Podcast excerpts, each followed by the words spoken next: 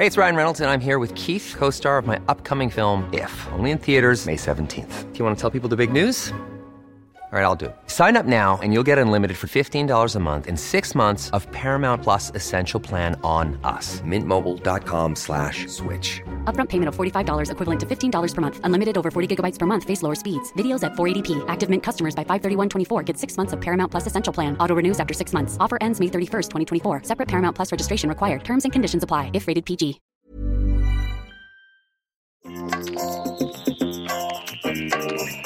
Vous écoutez le podcast de So Sweet Planet. Je suis Anne Greff et je vous propose des rencontres autour des thèmes des droits humains, de la culture et de l'environnement. Pascal Obolo, bonjour. Bonjour. Tu es artiste plasticienne, cinéaste, commissaire d'exposition indépendante, activiste, féministe, fondatrice, directrice et rédactrice en chef de la revue d'art Africada. Tu es née au Cameroun, mais tu vis en France depuis plus de 40 ans. Donc tout ça, ce sont des mots, donc c'est forcément réducteur. Qu'est-ce que l'on peut ajouter pour te présenter?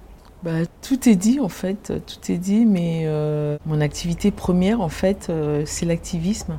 Parce qu'en fait, c'est ça qui me permet, qui m'a fait faire en fait euh, tous ces différents corps de métier. Par exemple, c'est vrai que moi j'ai démarré euh, dans les années 80, j'avais un des premiers groupes de rap qui s'appelait les Ladies Night. J'ai grandi en banlieue, je suis une jeune fille issue d'immigration. Et quand le mouvement hip-hop est arrivé, euh, en tout cas en France, pour les jeunes des quartiers populaires, c'était vraiment un, un mouvement de libération parce que quelque part, on pouvait exister au travers ce, mouvement culturel, on pouvait s'exprimer, on pouvait pratiquer euh, une discipline artistique, sachant qu'à l'époque, on n'avait pas les moyens de pouvoir euh, se payer le conservatoire, pour pouvoir apprendre à danser, à jouer d'un instrument de musique. Et euh, ce qui était intéressant avec cette culture, hip-hop, c'est une culture en fait où où il y avait une forme d'émancipation et d'autogestion aussi, dans le sens où on, s'apprenait des disciplines entre nous. Mais c'est vrai que ce qui, moi, m'a toujours euh, motivé dans tout ce que j'ai fait dans ma vie, c'était effectivement le militantisme. Et si j'ai bien compris, la banlieue dans laquelle tu as grandi t'a permis de voir que des personnes euh, d'origine et de religion différentes pouvaient cohabiter harmonieusement. Est-ce que ça a eu une incidence particulière dans ton parcours, le fait d'avoir vécu ça, le fait de savoir que c'est possible par rapport à aujourd'hui où ça semble un peu plus compliqué? Est-ce que tu as envie de croire que c'est toujours possible ou est-ce que c'est du passé? Bon, en fait, euh, moi, quand je suis arrivée en France, euh, j'ai vécu plutôt une autre forme d'exclusion et de racisme, mais qui était plutôt liée, en fait, euh, à l'État. Moi, j'ai grandi effectivement à Maison Alfort, Alfortville, et je me rappelle de ce grand bâtiment, et ben, euh, il y avait euh, plein de nationalités différentes. Il y avait des Portugais, il y avait euh, des Algériens, des Marocains, il y avait des Antillais, il y avait des Camerounais, il y avait des Congolais, etc. Il y avait des Français même. Et, et, et moi, quand je suis arrivée en France, pour moi, c'était normal. C'était la France euh, des années euh, début 80. Elle était comme ça, cette France. C'était une France où euh, on respectait l'autre, on n'avait pas peur de l'étranger, on était même curieux des cultures des autres.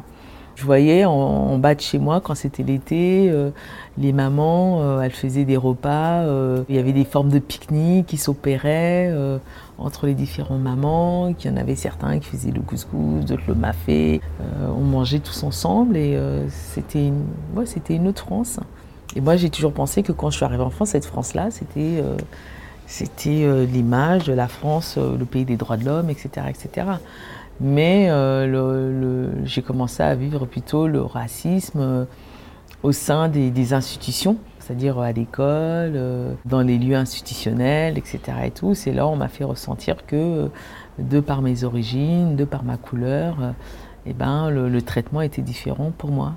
Et, tout de suite, j'ai effectivement pris conscience que qu'il était important déjà de, bien connaître son histoire euh, pour pouvoir se défendre. Et donc, euh, mais c'est vrai que elle est différente de, la France d'aujourd'hui, qui est plutôt une France où euh,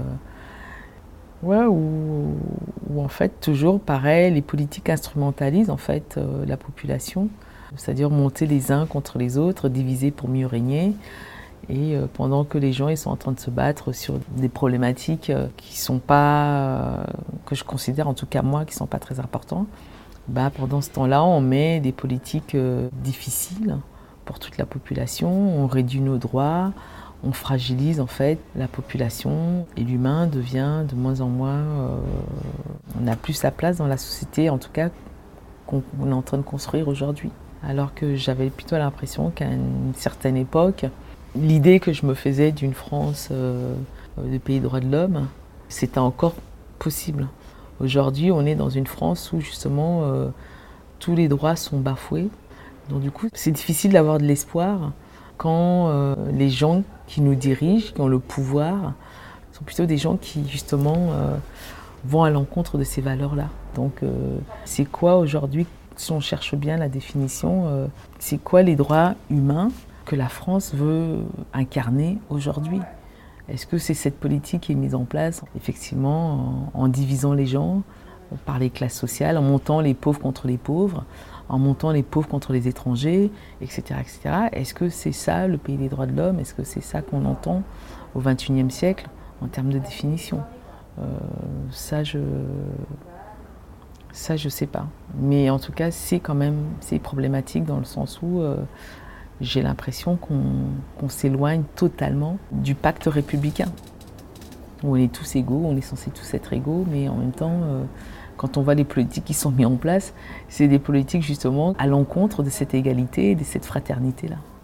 Alors, quel euh, rôle euh, Tu avais quel âge au moment des Ladies Night? J'avais euh, j'avais 18 ans. Et quel rôle ont joué les Ladies Night dans le paysage musical français et dans ta vie, dans ton cheminement?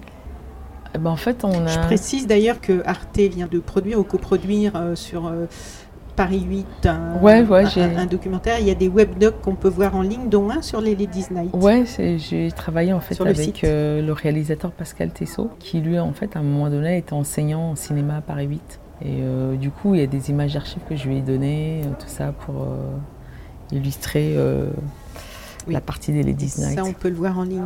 Et donc, alors je reviens à ma question. quel rôle ont joué les Ladies Night dans le paysage musical français et dans ta vie, dans ton cheminement? Bah, étant donné qu'on était un des premiers groupes de rap euh, féminin, effectivement, on a essayé d'impulser une forme de, féminisme qui n'existait pas euh, au sein de ce mouvement hip-hop, qui est à la base quand même un mouvement très sexiste, très machiste, euh, etc. Et en plus, comment des jeunes filles issues d'immigration essayent d'avoir un discours féministe qui est différent du féminisme universel, euh, du féminisme de Saint-Germain-des-Prés, et comment on peut euh, penser, questionner un féminisme qui est plutôt en résonance avec euh, des problématiques qui nous liaient à l'époque en tant que jeunes filles issues des quartiers populaires, étant confrontées à une forme de, sexisme, de machisme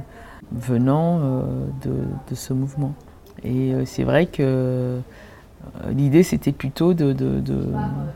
Ouais, les, textes qu'on avait à l'époque, c'était des questions quand même qui parlaient des femmes battues, qui parlaient de, euh, la liberté des corps de, la femme, la non-instrumentalisation de ces corps comme des corps objets.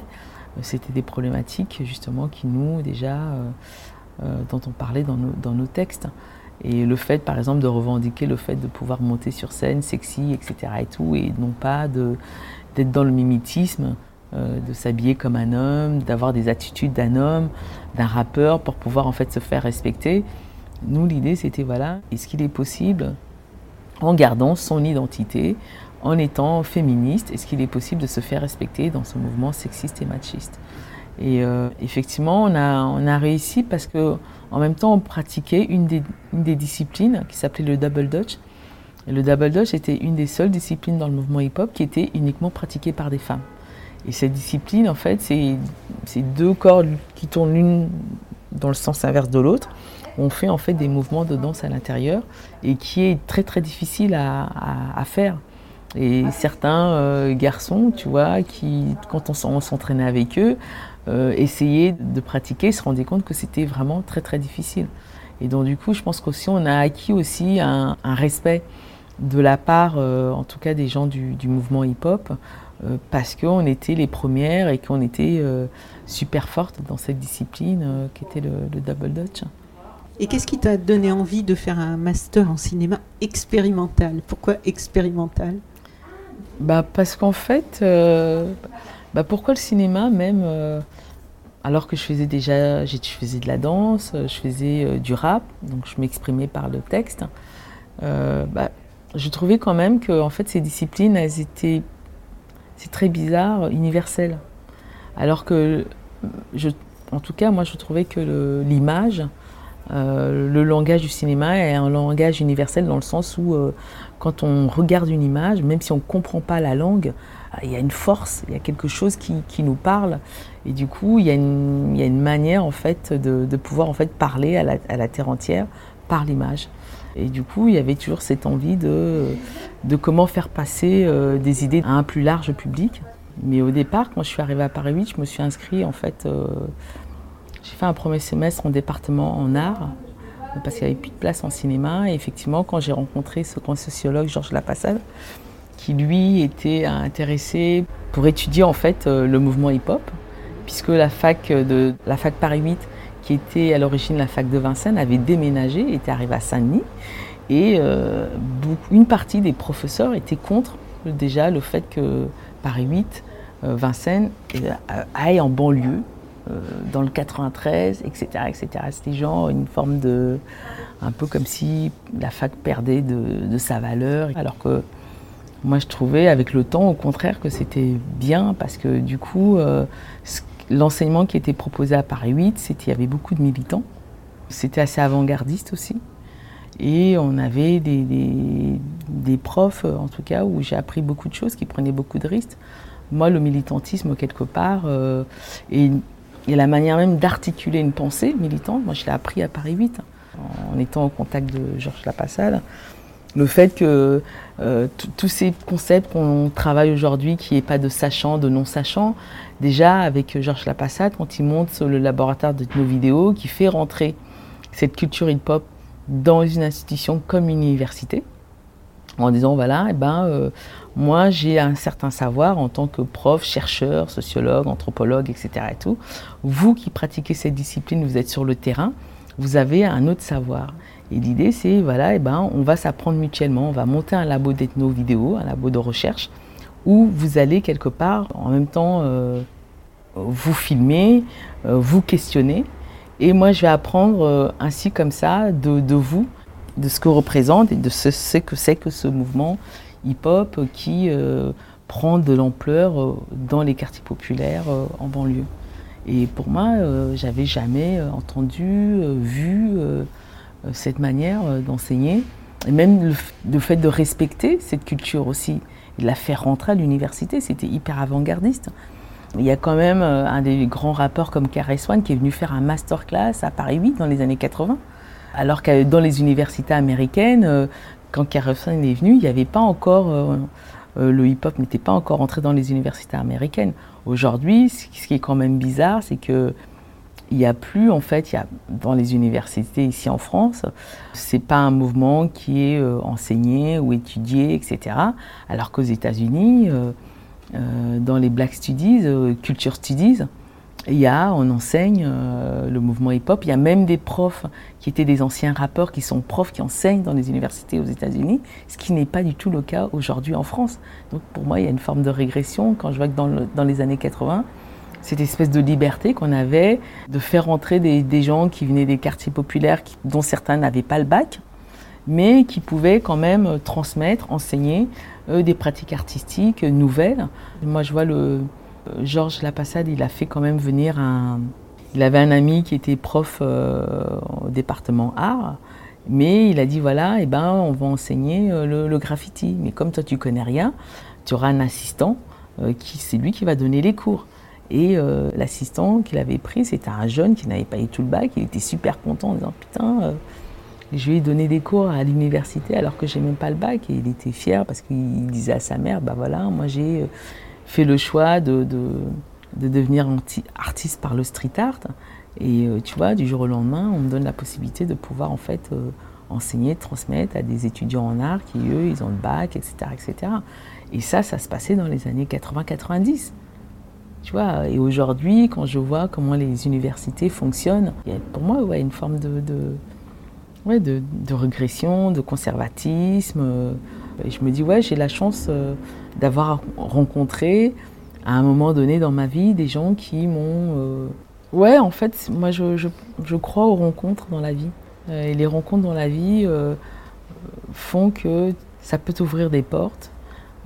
ça peut aussi quelque part te faire comprendre que de, de ne pas parler d'une manière généraliste, tu vois, de toujours partir à partir des exemples, des vécus personnels, pour pouvoir après s'ouvrir vers l'autre et s'ouvrir d'une manière plus, plus générale. Mais c'est vrai que pour moi, l'université, euh, la passade, il a beaucoup compté dans le sens où euh, on n'avait pas d'endroit, par exemple, pour répéter. Tu vois, on répétait presque tous les, jeunes qui, étaient dans le mouvement hip-hop. À l'époque, ben, on s'entraînait dehors. Euh, la rue, c'était c'était nos espaces en fait de répétition, de représentation, etc. Les, les mecs qui faisaient des graffitis, ben, c'était dans la dans la rue qui vous exprimait, les gens qui dansaient, euh, les gens qui rappaient, euh, c'était dans la rue. Parce qu'à cette époque-là, eh ben, euh, cette culture, elle n'était pas considérée déjà comme une culture. Et en plus, les institutions nous voyaient un peu d'une manière... ils avaient un peu peur de cette culture et c'était considéré comme vandale. donc du coup, impossible de pouvoir rentrer dans des institutions pour pouvoir montrer, travailler, dialoguer, avec euh, les, institutions culturelles qui, euh, quelque part, ne comprenaient pas en fait ce mouvement qui venait des États-Unis et qui ne comprenaient pas pourquoi toute une jeunesse des quartiers populaires se reconnaissait, s'emparait de cette culture pour pouvoir s'exprimer, pour pouvoir exister. Et c'est vrai que quand la passade a dit voilà, euh, on fait un deal, tu viens au labo travailler avec nous dans ce labo de recherche et puis à mes cours, en échange, on va vous donner une salle pour pouvoir répéter, etc. C'était juste euh, incroyable pour nous. C'était formidable. Mais c'est vrai que moi, j'étais étudiante à Paris 8. Contrairement à certains euh, artistes, rappeurs du graffiti qui n'étaient pas étudiants, mais que, qui venaient un peu partout, qui venaient suivre le cours de, de la passade. Et c'est à un moment donné, c'est aussi Paris 8 est devenu un point de rencontre pour pas mal d'artistes, des gens comme MC Solar, euh, des gens comme Ménélique. Euh, tous ces gens-là sont venus et ont suivi le cours de la passade, sont venus à Paris 8. Et du coup, l'idée, c'était d'articuler une pensée sur notre culture, de pouvoir écrire nous-mêmes nos propres récits et de pouvoir écrire notre propre histoire parce que la manière dont les médias parlaient du hip-hop, c'était une manière hyper négative. Donc du coup, euh, nous, quand on lisait euh, dans les journaux comment on parlait de nous, tu vois, ou même c'est comment on parle de la banlieue, tu vois, comment les médias parlent de la banlieue, pour des journalistes qui n'habitent pas en banlieue, qui viennent, qui posent une caméra parce qu'il y a un fait divers, et eh ben tout est déformé, tout est... Euh, c'est toujours vu d'une manière négative, alors qu'il y a plein de choses positives qui se passent dans les quartiers populaires, des choses qui sont inventées, proposées par ces jeunes-là, mais on parle très peu de, ces choses positives, mais dès qu'il y a du négatif, là, tu as tous les projecteurs euh, qui viennent tous. Euh, et ces questions-là, c'est des questions qu'on abordait déjà dans le cours de la passade euh, en termes de représentation, en termes de, comment contrer le récit médiatique par rapport à, à notre récit. Et qu'est-ce qui a fait que ça s'est arrêté alors à Paris 8, cette ouverture et cette dynamique? Qu'est-ce que c'est le moment où eh ce ben, professeur s'est arrêté? Eh ben, C'est que le projet était, était, porté par une personne, par euh, Georges Lapassade, et qui était euh, très proche de, de la rectrice euh, qui dirigeait en fait l'université à l'époque. Il était très très proche en fait d'elle puisque elle aussi elle venait de 68, etc., etc. Et donc, elle était à l'écoute de, ce que la Passade faisait euh, comme projet, comme laboratoire, comme expérience. Puis aussi, après, à un moment donné, il est parti à la retraite. Et du coup, ça s'est arrêté quand il est parti à la retraite. Et même comment la fac. Il n'y a pas eu de relève, il n'y a pas eu de successeur qui non, parce que, parce que beaucoup de professeurs étaient contre le projet de la Passade. Beaucoup, beaucoup, beaucoup de collègues à lui étaient contre le fait de faire venir, de faire entrer cette culture à l'université, de faire venir des gens qui n'étaient pas des étudiants, qui n'avaient pas leur bac, euh, qui venaient suivre les cours, dont certains euh, travaillaient dans le labo de, recherche, etc. Et tout. Beaucoup d'universitaires de, Paris 8 étaient contre ce projet-là. Donc du coup, euh, c'était plutôt l'idée, c'était comment trouver, mettre en place une stratégie pour que cette expérience s'arrête. Je pense que Paris 8 n'était pas du tout fier de cette expérience-là, alors que à l'étranger, on nous enviait, on disait que c'était une fac avant-gardiste, etc., etc.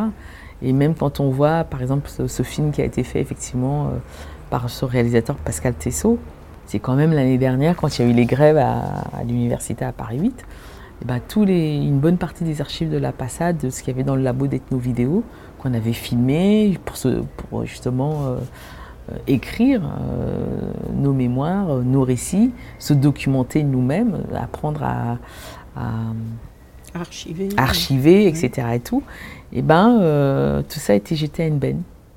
C'est par hasard, pendant la grève, il passe devant une benne et il voit des cassettes H8, euh, il y a marqué euh, MC Solar, NTM, etc. Il dit putain, mais c'est quoi ce truc?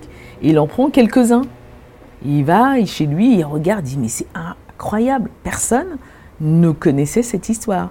Même quand on a montré le film, on a projeté le film devant des étudiants, moi, mon, assistant qui est à Paris 8, étudiant en art, il est, il, regarde, il parti voir le film. Personne n'était au courant qu'à un moment donné, dans les années 90, on a enseigné, euh, la culture hip-hop est enseignée à Paris 8 avec des gens qui n'avaient pas le bac pour certains, qui venaient de ce mouvement et qui en même temps euh, travaillaient, enseignaient, etc., etc. Il avait mis en place une radio, il avait mis le premier festival hip-hop dans une université. Tout ça, euh, euh, ça s'est passé à Paris 8 dans les années 90. Et effectivement, il y a eu euh, plein plein d'archives et, le fait d'avoir jeté tout ça, on sent quand même qu'il y, y a une volonté aujourd'hui de, de, Paris 8 d'effacer en fait cette histoire, d'effacer cette mémoire en disant non, à un moment donné, on n'a jamais, il n'y a jamais eu euh, cette expérience-là. Alors qu'aujourd'hui, maintenant, aux États-Unis, partout, tu vois. C'est curieux avec les noms, les noms connus euh, que tu viens de citer, que tout le monde ait laissé partir ça, ou alors personne n'a regardé, même les noms qu'il y avait sur les cassettes, ils ont fait non, des, non, je, non, je pense, je pense qu'il y, a plutôt une vraie volonté d'effacer, en fait, euh, cette expérience qui a été mise par la passade euh, dans les années 90.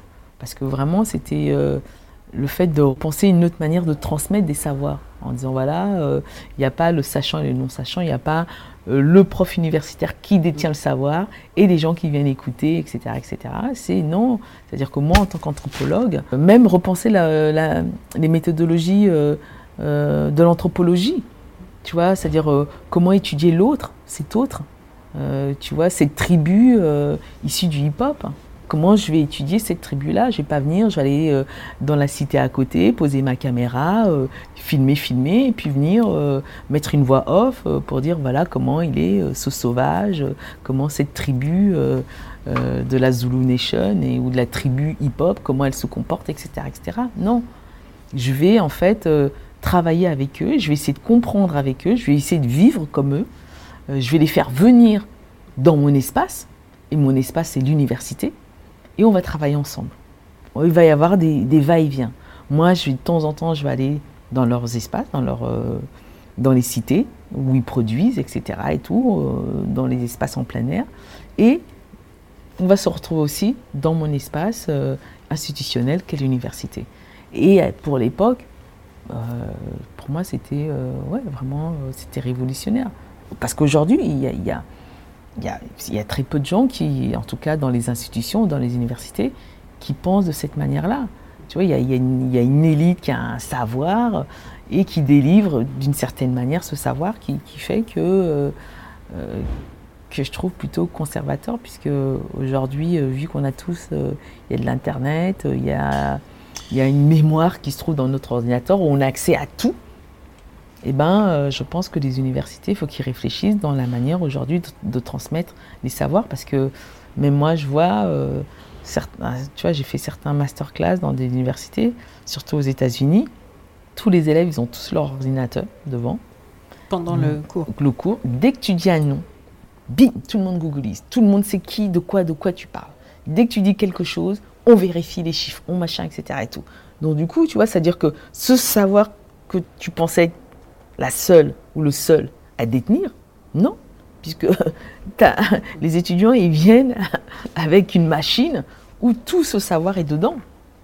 Donc du coup, tu dois repenser, c'est-à-dire euh, quel type de cours, quel type d'enseignement je vais proposer, euh, je vais transmettre euh, aux étudiants. Ce que je trouvais intéressant avec la passade, c'était plutôt donner aux étudiants des outils pour articuler leurs propres pensées. Aujourd'hui, c'est pas ça. On nous dit il faut apprendre par cœur, il faut se spécialiser, il faut pas. Euh, si tu es spécialiste dans ça, ça, ça, et eh ben, tu peux pas connaître autre chose. En même temps, on nous dit il faut se préparer à ce que dans ta vie, tu vas faire 10 boulots et que c'est plus comme euh, la génération de nos parents. On rentrait dans une entreprise et c'était pour la vie on sortait, on allait à la retraite. Aujourd'hui, c'est terminé.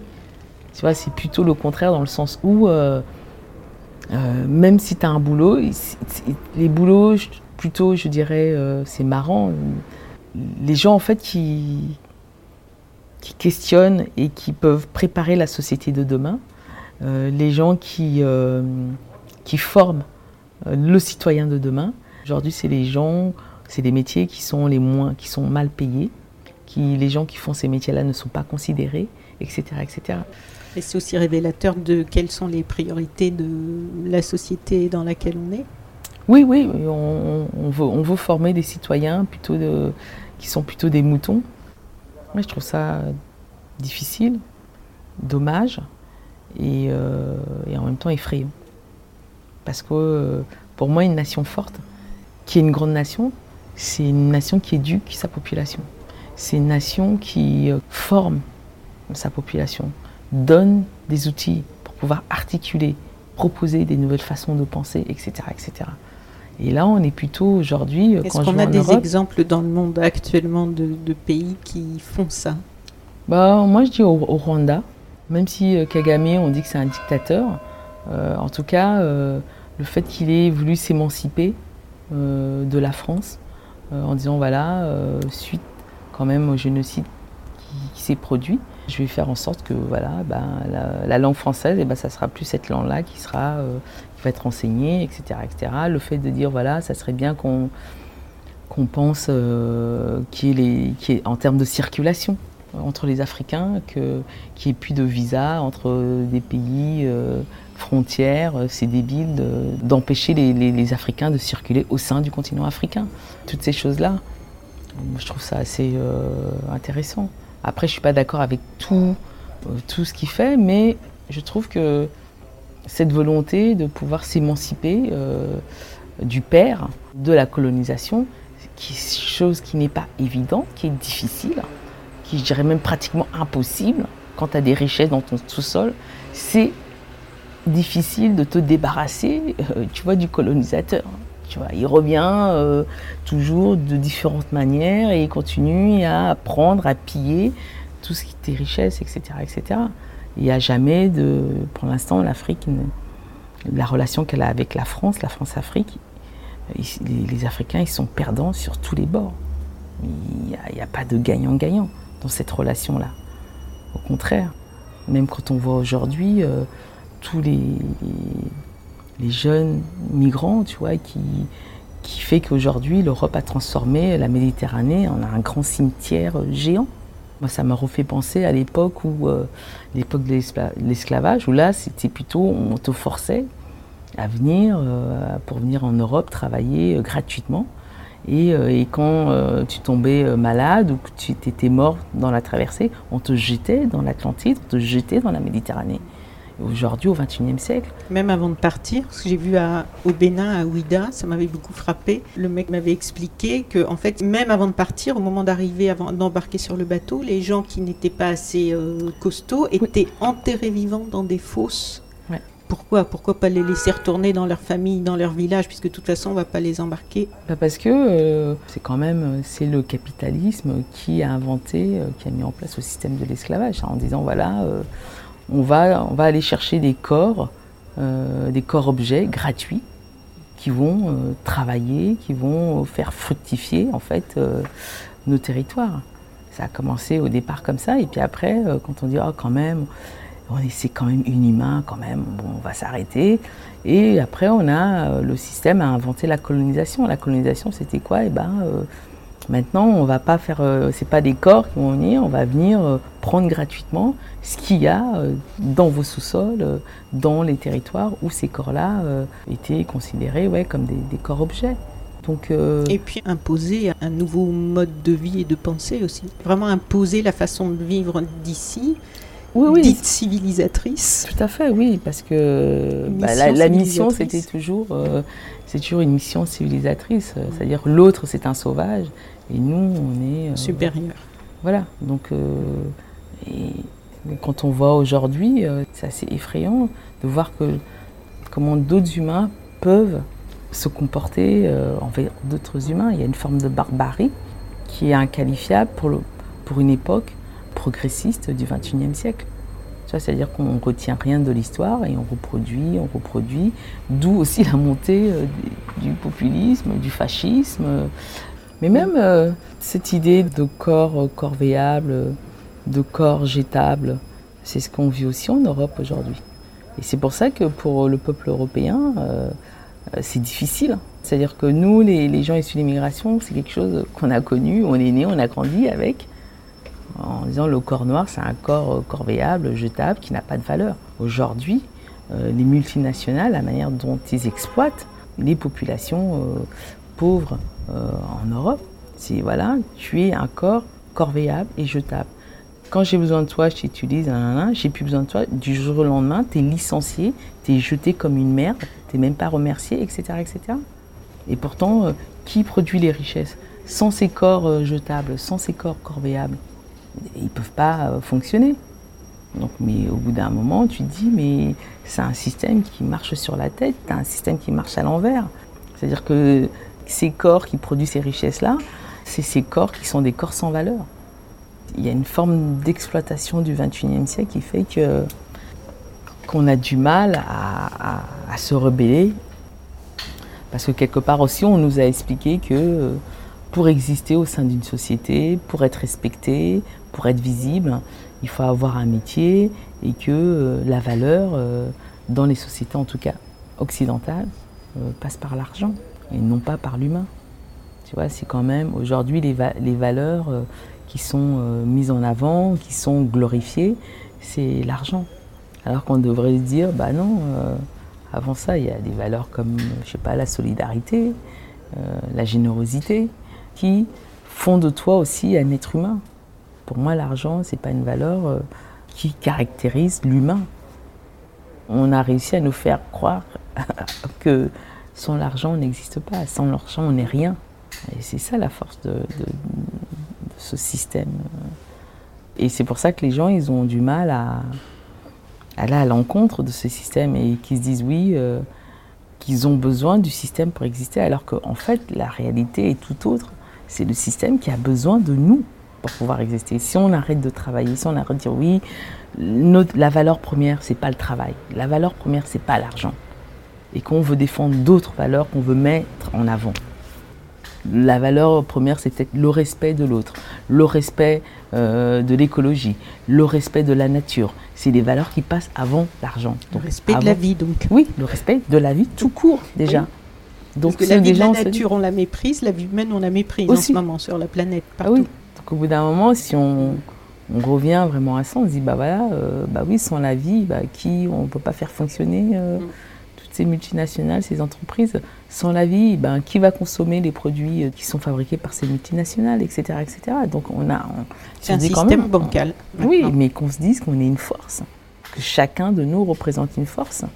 Mais euh, c'est pas le discours qui nous est présenté, c'est pas ce qui nous est vendu, c'est un autre récit qui nous est euh, proposé malheureusement. euh. Et ce récit, il est, euh, global. Est dans la mondialisation, dans la globalisation, c'est un récit qu'on retrouve partout aujourd'hui dans le monde, pas que en France, pas que en Europe. Il y a une forme de, récit qui a été mis en place par le néolibéralisme. Et ce récit-là, on a du mal à le changer.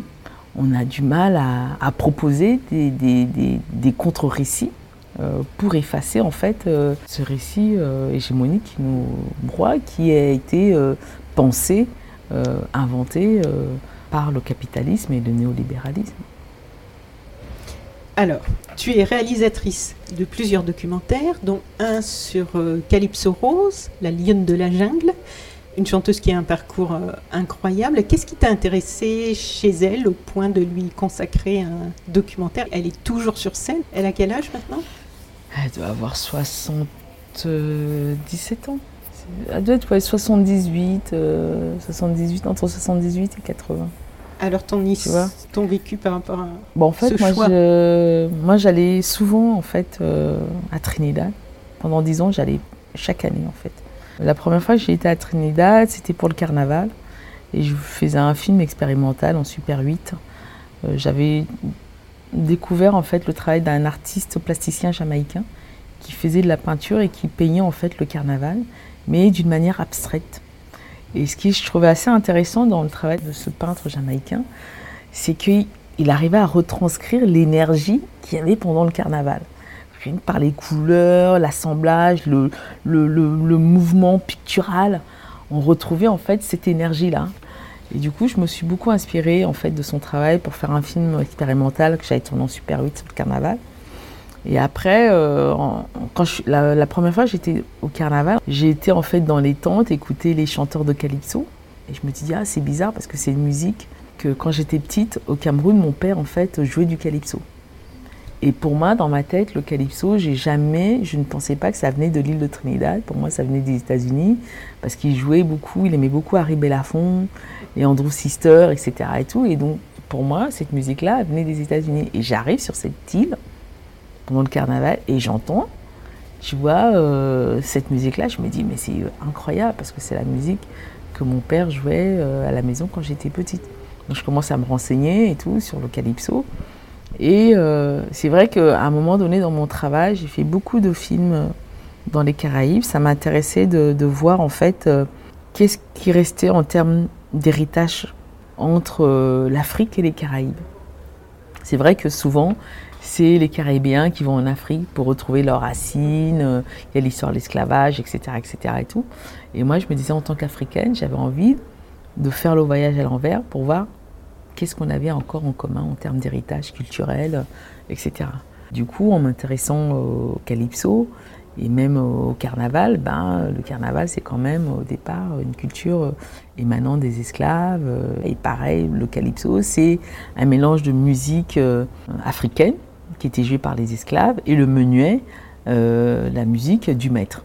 Et c'est ce métissage euh, de ces différentes musiques qui ont donné naissance au calypso. Du coup, j'ai fait un film qui s'appelait Calypso à Dirty Jim, qui était plutôt sur les rois du calypso. ça, il y a eu un album.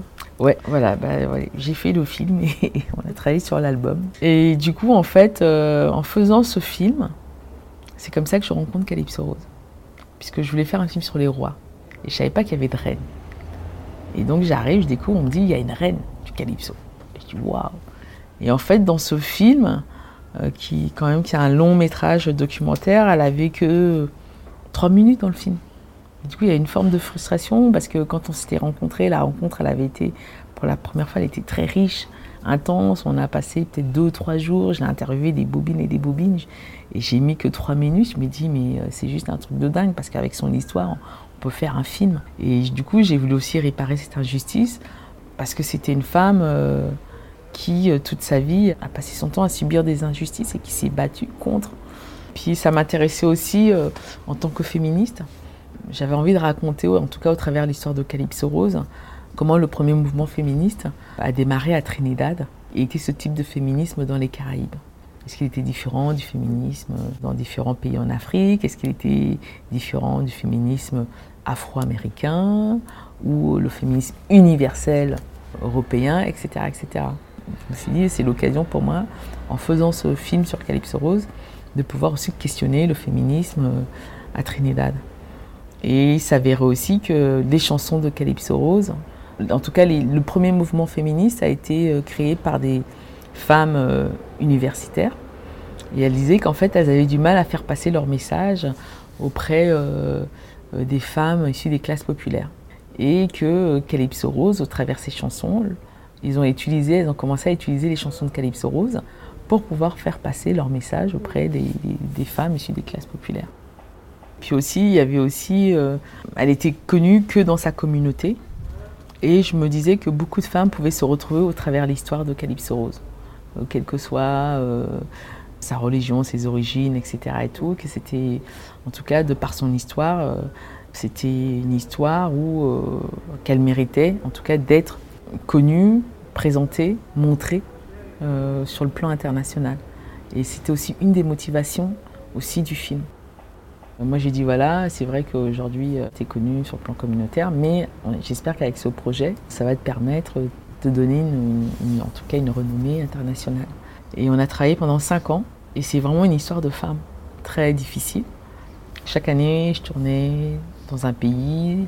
Ça démarrait à Trinidad, euh, après Tobago, après New York parce qu'elle a immigré à New York, à Paris parce qu'elle a fait euh, l'album, euh, son album à, Paris. Et puis du coup, moi je l'ai emmenée en Afrique parce qu'elle m'avait emmenée à, Tobago en disant voilà, moi je vais te faire découvrir mon île, mon histoire et ma culture. Et toi, tu m'emmèneras en Afrique. Et du coup, le deal s'est fait comme ça. Et au départ, je voulais l'emmener en fait. Elle n'y était jamais allée. Elle avait été euh, Sierra, Leone et je crois dans un autre pays d'Afrique. Parce qu'en fait, euh, à Sierra Leone, il y avait une école qui portait son nom. Parce qu'en fait, elle avait fait des concerts gratuits et avec l'argent, ils ont pu construire une école euh, pour des jeunes filles. Euh, Parce qu'en fait, elle se battait aussi contre l'analphabétisme, parce que son père était analphabète. Et du coup, c'était des problématiques qui, qui l'intéressaient beaucoup. Miku, on n'a pas pu aller en Guinée parce qu'elle avait fait des recherches. Son père, en fait, euh, venait euh, de la Guinée-Bissau, euh, était esclave de la Guinée-Bissau. Et du côté maternel, c'était pas son père, son arrière-arrière, grand-père, excuse-moi. Du côté paternel, ça venait de la Guinée, et du côté maternel, ça venait du Bénin. Et donc, comme à cette époque-là, la Guinée, il y avait des problèmes politiques, donc du coup, on a été au Bénin. Ai fait faire la route des esclaves, etc. C'était incroyable. Le premier soir, j'étais la chercher à l'aéroport. Elle s'est mise à genoux, elle a embrassé le sol en disant Ouais, putain, mais tu peux pas savoir comment ça me. comment je suis touchée de revenir sur la tête de mes ancêtres, etc.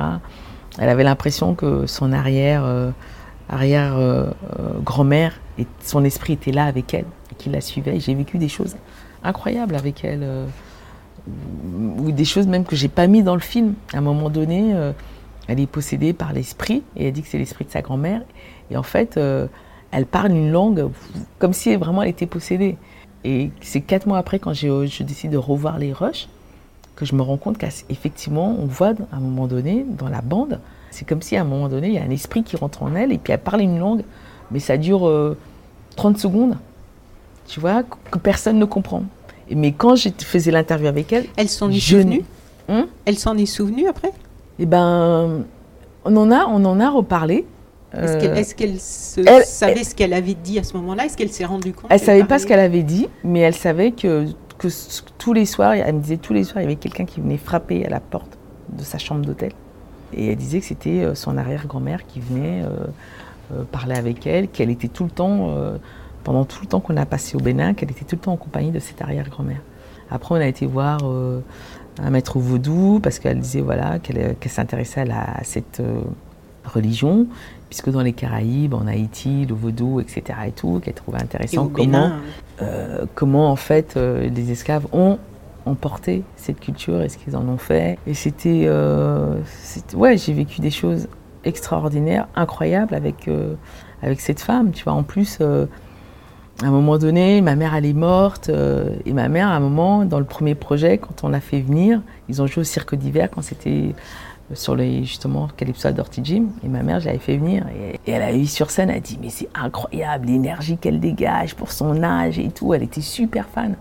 Et je l'ai emmenée dans les backstage et tout et, et je lui dis voilà c'est ma mère et puis euh, Calypso a dit ah c'est vous qui avez fait cette femme vous devriez être fiers d'elle c'est incroyable et tout tout le travail qu'elle fait sur les femmes noires euh, euh, vraiment well done vous avez bien travaillé et du coup il y a une espèce de complicité qui s'est tu vois, qui s'est euh, qui s'est mis en place entre elle et ma mère. Et c'est vrai que quand j'ai j'ai perdu ma mère, j'avais plus la force de continuer le film. c'était la, deuxième année. Et en fait, c'est elle qui s'est battue. En plus, on n'avait plus d'argent euh, pour euh, lever des fonds, me remotiver. À un moment donné, elle a pris la place de ma mère. Et du coup, on a recontinué le film, etc. pendant les trois dernières années.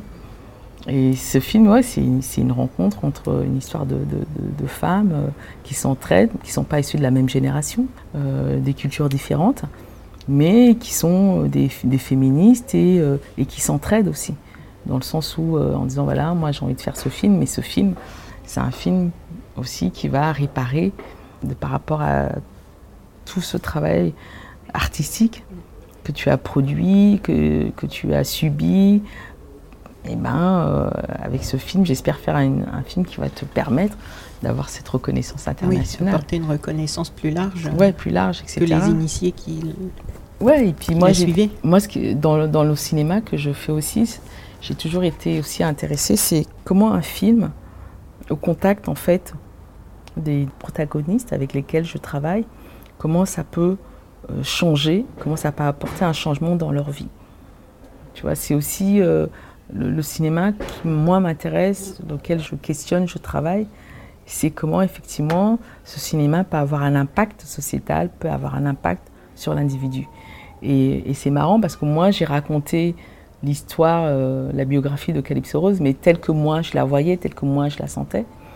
Et, euh, et après, c'est vraiment réapproprier en fait ce récit biographique en disant voilà que c'était quelque part sa vie, alors que moi je la, je connaissais, je, la connaissais, j'avais juste vécu cinq ans avec elle, je connaissais pas à 100% toute sa vie, mais elle s'est réappropriée à nouveau ce nouveau récit en disant que c'était aussi euh, son sa lecture de sa vie. De sa vie.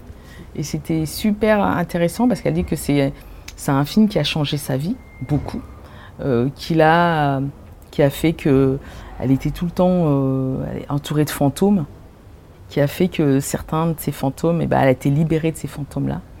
Elle a été libérée euh, d'un secret lourd qu'elle avait quand elle avait été violée par trois hommes à 18 ans. Elle n'avait jamais dit.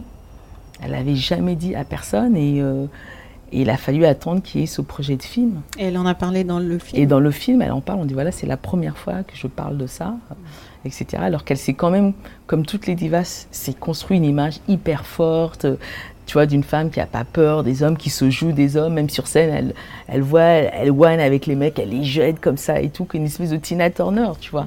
Alors que derrière cette carapace, il y avait une femme qui était terrifiée par les hommes, qui avait vachement peur.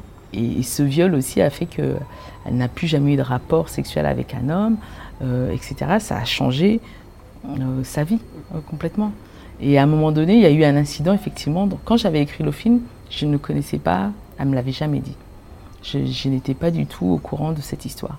En fait, il y a eu un incident dans le film, de par mon producteur qui était un homme. Elle n'a pas aimé l'attitude dont il s'est comporté. Et en fait, elle s'est mise à hurler, à parler après lui en disant Ouais, c'est pas un homme qui va me diriger toute ma vie, nanana. Et après, je lui ai dit Voilà, euh, qu'est-ce qu'on fait de ça? On en parle, on n'en parle pas. Et en même temps, elle avait l'impression que ce film, c'était aussi une forme de, testament pour ses fans, euh, de témoignage, et que c'était important euh, par rapport à d'autres femmes qui, avaient, qui subissaient des viols, des violences, qu'il fallait qu'elle partage en fait cette histoire.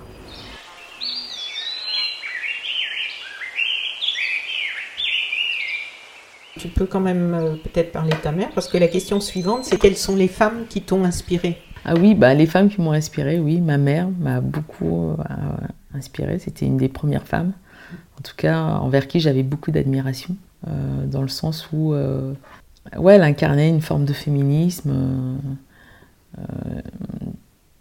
Certaines choses, j'étais pas totalement d'accord, parce qu'elle disait que voilà, le, le féminisme, c'est pas se braquer contre l'homme c'est une histoire qui se construit avec l'homme. Et moi, au départ, euh, quand j'étais jeune, j'étais plutôt, c'était plutôt l'inverse. C'était non. Euh, braquer.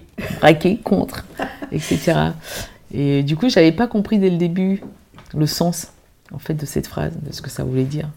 Et petit à petit, ouais, ça m'a, il m'a fallu du temps pour dire voilà, euh, tu dois construire avec ton ennemi. Parce que vous vivez, sur vous vivez ensemble, vous êtes dans la même planète, sur le même territoire.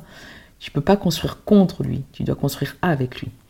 Euh, et, c'est quelque chose, même aujourd'hui, c'est pareil. Euh, Oui, parce que c'est ce que tu disais au début de l'interview déjà. Ouais, Par déjà. rapport à tes projets, à la façon dont tu envisages. euh, Ouais, même de travailler, sachant que euh, l'institution, il y a une forme de réappropriation. Donc c'est pas parce qu'on sait qu'il y a une forme de réappropriation qu'il faut pas euh, travailler et dialoguer avec ces institutions.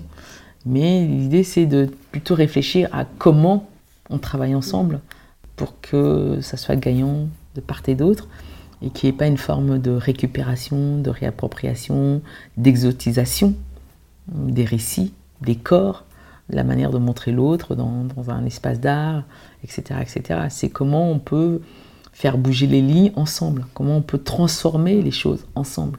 C'est ça qui, en tout cas aujourd'hui, moi, m'intéresse. Et j'essaie de réfléchir, de trouver des formes de stratégies, de, de manière de, de... Ouais, parce que je pense qu'il faut repenser la manière de travailler aussi avec l'autre, la manière de travailler avec les institutions. Qu'est-ce qu'on est prêt, jusqu'où on, on est prêt à aller Qu'est-ce qu'il faut donner Qu'est-ce qu'il ne faut pas donner? Qu'est-ce qu'il faut montrer Qu'est-ce qu'il ne faut pas montrer? Donc moi, c'est des questions aujourd'hui que je me pose euh, tous les jours. Parce qu'effectivement, on est sollicité euh, pas mal par des institutions, mais à chaque fois, moi, je, on est toujours, euh, je trouve on est tout le temps perdant, nous les militants, dans, cette histoire. Il n'y a, pas une vraie volonté des institutions de se transformer, de changer. Il y a plutôt une forme de, de récupération en disant voilà, on fait semblant de, on fait semblant de comprendre, on fait semblant d'être en phase avec notre époque, mais il n'y a pas une vraie volonté de dire voilà, euh, être en face avec son époque, ça demande une certaine humilité, de regarder, de respecter l'autre euh, d'une manière égale, euh, et non pas cette espèce de pouvoir un peu à la verticale, en disant voilà, c'est nous qui avons le pouvoir, Condescendant. voilà, etc. Et c'est difficile de trouver des alliés, en fait, aujourd'hui. Parce que je pense que là, on est dans une forme de précarité. La précarité, elle va, je pense, elle est, elle est partout, même dans les institutions, tu vois, dans, je sais pas, je travaille dans les écoles d'art, euh, dans les musées. Il y a une forme de, de- précarité qui fait que on exploite. euh, L'idée, c'est comment exploiter l'autre pour toujours continuer à, exister, à être, à faire semblant d'être, euh, d'avoir un certain pouvoir qu'on n'a plus réellement. Et alors qu'on pourrait euh, ensemble dire voilà, effectivement, euh, il y a une précarité qui s'opère aujourd'hui dans l'industrie culturelle, dans le monde de la culture. Comment ensemble on fait pour, euh, pour pouvoir se repenser, pour lutter contre cette précarité-là, parce que elle touche tout le monde, euh, aussi bien les artistes que euh, les gens qui travaillent au sein des institutions, parce que du coup, ils ont moins les moyens de pouvoir acheter des œuvres. Donc on fait appel à des multinationales, à des collectionneurs privés, euh, qui maintenant euh, contrôlent euh, et maîtrisent et archivent l'histoire de l'art. Qu'est-ce qu'on achète? Qu'est-ce qui rentre dans une collection? Qu'est-ce qui rentre pas dans une collection? C'est une certaine manière de raconter aussi une histoire de l'art qui est liée quand même à des gens de pouvoir. Alors qu'avant, à une certaine époque, en tout cas, euh, les conservateurs, les gens qui travaillaient dans, ce musée qui avaient une certaine expertise, c'est eux qui décidaient de ce qu'on devait archiver ou pas, de ce qui devait rentrer ou pas dans une collection. Aujourd'hui, c'est plus du tout ça. Il n'y a plus de, marge de manœuvre pour pouvoir euh, décider. Ils n'ont plus le pouvoir. Le pouvoir, il se trouve au, au sein des fondations privées, des multinationales qui maintenant subventionnent la culture. Et quelle culture Mais la question, c'était quelles sont les femmes qui t'ont inspiré Eh ben oui, euh, bah, à part ma mère, euh, euh, non, il y, non, il y en a pas mal. Il y a, euh, y a des activistes afro-américaines comme Angela Davis, Audre Lorde, une femme qui m'inspire beaucoup, avec qui j'aime beaucoup travailler actuellement, c'est Françoise Vergès. Je la trouve formidable. Moi, j'ai appris beaucoup de choses en travaillant avec elle. Elle est d'une générosité incroyable.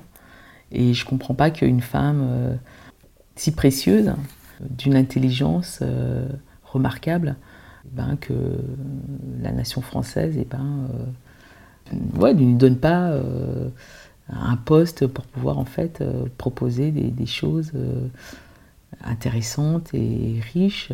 parce que quand je vois tout ce qu'elle fait avec zéro moyen, avec sans des institutions, c'est incroyable parce que tous les gens qui sont au contact de cette femme, qui viennent à l'université décolonisant les arts, les jeunes, plein de jeunes, comment ça change leur vie, comment ça change leur vision, comment ça leur donne la force de lutter au sein des institutions, comment ils ont plein de gens qui disent oui, j'ai l'impression que je ne suis plus seule.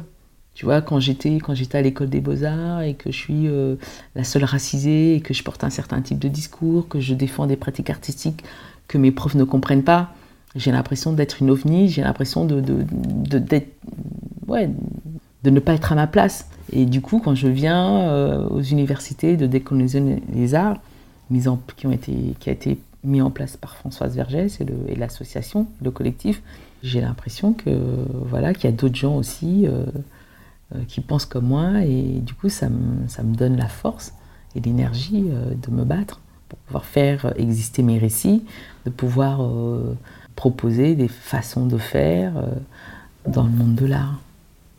Et ça, c'est très important. Alors euh, justement, voilà. tu as aussi réalisé un film dont le titre est La femme invisible.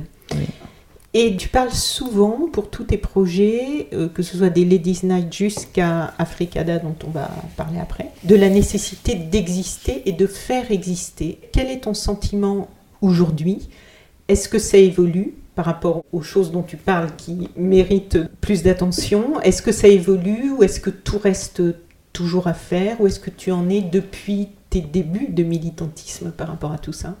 Ben, en fait, en ce qui concerne, par exemple, la place des femmes dans l'industrie de la musique, puisque j'ai fait une conférence il n'y a pas longtemps au musée d'immigration qui portait sur ça, Justement, j'ai fait cette conférence. Dans le cadre de l'exposition Paris-Londres euh, Musique Migration. Voilà, 1962-1989. Et en fait, euh, quand j'ai vu pour la première fois cette, cette, exposition, pareil, il y avait très peu de femmes. Très peu de femmes euh, plasticiennes dans les œuvres, très peu de femmes dans le récit musical, dans l'industrie de la musique. Et je me dis, c'est bizarre parce que moi qui est quand même un petit peu. avait un groupe de rap, j'ai mmh. quand même mmh. officier dans la musique, à mon époque, je me rappelais qu'il y avait quand même un petit peu plus de femmes, parce qu'il y a beaucoup de groupes de femmes euh, musiciennes qui nous, nous ont influencés. Et c'est bizarre que je ne les retrouve pas, ces femmes-là, dans, dans, le récit de qui étaient sur la scène française ou, ou euh, qui venaient Anglaises, et anglaises, beaucoup d'anglaises, beaucoup d'américaines, très peu de françaises, parce que nous, on était un groupe, donc on avait envie de s'identifier à un autre groupe en Angleterre, il y avait beaucoup, beaucoup de groupes de femmes. Ah que ça, soit dans. américaine, on peut comprendre que c'était pas dans l'expo, mais Londres, Paris-Londres, ça aurait dû. Oui, il y avait toute la période euh, punk, reggae, il y avait des groupes de femmes euh, euh, qui étaient dans la mouvance punk rock, reggae, ska, et des féministes en plus, hein, hyper militantes, qui n'y avait pas en fait en France. En France, c'était plutôt, il y avait ce côté très individualiste, tu vois, dans l'industrie de la musique c'est des femmes seules. Tu vois, des chanteuses, beaucoup de chanteuses. Mm. Rarement des compositrices, interprètes et autrices. Et alors qu'en Angleterre, euh, bah, c'était beaucoup de groupes de femmes. Moi, j'étais beaucoup plus influencée par la scène euh, anglaise parce que c'était plutôt nos modèles, puisque nous, on était un groupe de rap de femmes. Donc, euh, on n'allait pas s'identifier à des femmes qui, déjà même euh, la scène chez les chanteuses, il n'y avait pas beaucoup de féministes. Elles n'étaient pas très très engagées. Même les peu de femmes, par exemple, dont j'ai parlé, qui sont issues d'immigration, c'était plutôt de la variété euh, ou une espèce de pop un peu à l'eau de rose, mais, mais qui ne revendiquait pas euh, un certain militantisme lié au féminisme. C'était pas engagé Non. Bah, parce qu'à un moment donné, j'ai parlé, par exemple, de Lina de Souza, qui était d'origine portugaise, euh, de la chanteuse Bibi, qui faisait la variété française, qui était d'origine ghanéenne, euh, etc. De Lio, qui était portugaise et belge, euh, etc. C'est des chanteuses qui sont issues d'immigration, qui ne sont pas des françaises, qui, ont, qui sont nées hors la France, mais quand on les cite et qu'on écoute les chansons, pas très engagées, en tout cas. ouais, du coup, cette question d'invisibilité, d'invisibilisation, ouais, c'est quelque chose que, qui m'a beaucoup travaillé. Hein, beaucoup, beaucoup à un moment donné, même dans mon cinéma, effectivement, on retrouvait euh, très peu de femmes actrices racisées, très peu de réalisatrices, non pas racisées, pareil, elles étaient toujours invisibles. Et du coup, euh, ça m'intéressait, en tout cas dans le médium cinéma, comment travailler cette question euh, d'invisibilisation, de visibilité, Mais elles existaient et le grand public ne les connaissait pas Dans le elles- cinéma, il y en avait très peu. Il y en a, il y en a, il y en a toujours, hein, très peu. Par exemple, euh, les actrices noires, il y en a très peu. Il faut les compter, on peut les compter très vite. hein. Et encore, elles ont pour la plupart des seconds rôles pour trouver une actrice racisée, euh, connue, euh, qui joue dans des, des rôles principaux. Bah, il y en a très très peu. Aïssa Maïga, et puis voilà, t'as fait le tour. Sinon, les, les autres qui existent, elles sont dans des seconds rôles, hein, ou des troisième, quatrième, cinquième rôles. Mais ce qui m'intéressait, c'est aussi euh, dans La femme invisible, c'était comment questionner et travailler sur le plan plastique aussi. La question de l'invisibilité au cinéma. Comment je pouvais travailler cette question-là d'une manière euh, plastique, mais aussi euh, militante. Et j'avais lu le livre de Ralph Ellison, L'homme invisible, et je trouvais intéressant comment cette problématique d'invisibilité avait été travaillée en littérature. Et L'homme invisible, euh, un- de Ralph Ellison, c'est un classique de la littérature afro-américaine qui est enseigné dans les universités, etc. Et, tout. et euh, je trouvais intéressant, en tout cas, il y a dans La femme invisible, il y a euh, un lien, une relation entre effectivement comment la thématique de l'invisibilité est travaillée dans la littérature et comment on la travaille dans le cinéma. Mais c'est vrai que un, c'est un espèce d'essai philosophique où euh, bah, j'ai pas trouvé de producteur euh, qui voulait produire ce, cet objet filmique parce qu'il me disait que euh, le, le racisme n'existait pas dans le milieu du cinéma français. Donc du coup, j'ai euh, produit tout seul cet objet filmique et qui, pareil aussi, a eu plein de succès, qui a eu des prix. grâce à ça, j'ai pu partir enseigner pendant un semestre à l'université de Michigan des étudiants doctorants avec euh, Frida Ekoto qui m'avait invité en littérature comparative, comment on travaille la thématique de l'invisibilité en littérature et comment au cinéma, euh, moi je l'ai travaillé. Et c'était une expérience assez intéressante parce que du coup j'ai pu avoir euh, plein de retours d'étudiants qui ont travaillé, écrit sur mon travail, qui ont fait des recherches et, et j'ai trouvé assez pertinent des choses que moi-même j'avais pas vues, que j'avais pas inconsciemment Oui. euh, pensé. Et ben comment en fait euh, des étudiants s'appropriaient cette œuvre et comment ils en parlaient, comment ils euh, ils le questionnaient. des, des aspects du. ah oui, oui, complètement, beaucoup. Ouais, c'était assez, euh, assez, assez riche, assez intéressant. Et c'est là aussi j'ai commencé aussi à comprendre l'importance euh, de l'éducation, de l'enseignement. Et en quoi c'était important de, de travailler dans l'enseignement pour transmettre des savoirs autres, non institutionnels, etc. Et que la bataille aussi, elle se jouait là, dans l'enseignement, dans les transmissions des savoirs, dans les formes de méthodologie, comment transmettre, comment enseigner, et qu'est-ce qu'on enseigne, et comment on enseigne. Et aujourd'hui, c'est à chaque fois, je vois des, gens, des, étudiants à qui j'ai enseigné, euh, qui me disent oui, madame, euh, maintenant, euh, bah ouais, ça a changé ma vie. euh, vois, ça m'a rendue plus, euh, plus forte. J'ai plus confiance en moi, euh, etc. C'est aussi ça. Je pense que l'en- l'enseignement, c'est pas juste euh, inculquer des formes de savoir institutionnelles. C'est plutôt donner, pour moi, l'enseignement, c'est comment je vais donner des clés, des outils pour permettre à l'autre de devenir autonome et de s'émanciper. En préparant cette interview et en lisant et en écoutant ce que tu avais déjà raconté sur ton cheminement, j'ai l'impression que souvent, en fait, tu as observé dans ta propre vie, tu as expérimenté des choses, des formes d'art qui te faisaient évoluer et que tu as eu envie de les utiliser pour toi-même provoquer des évolutions chez d'autres. Est-ce que c'est exact? C'est tout à fait ça. C'est tout à fait ça. Moi, je pense que bah, à partir du moment où dans ta vie, ta motivation première, c'est le militantisme, et que tu dis comment, à partir de mon travail, comment à partir euh, en tant qu'artiste, si j'utilise tel médium, c'est pour justement essayer de faire changer les lignes. Comment, à partir d'une pratique artistique, je vais faire bouger les choses. Comment, à partir de, telle discipline, on va essayer de transformer l'individu. Et cet individu, en le transformant, va transformer la société. Tu vois, c'est un peu euh, comme ça que, en tout cas, que moi je fonctionne et que je réagis, que je pense et que j'essaie de, de- en tout cas, de, avec les peu de moyens que j'ai, j'essaie de, de- faire bouger les lignes. Je dis qu'on doit se transformer ensemble. Mais moi, quand je fais des choses, euh, j'expérimente ces choses-là d'abord, et tous les jours, euh, j'apprends sur moi.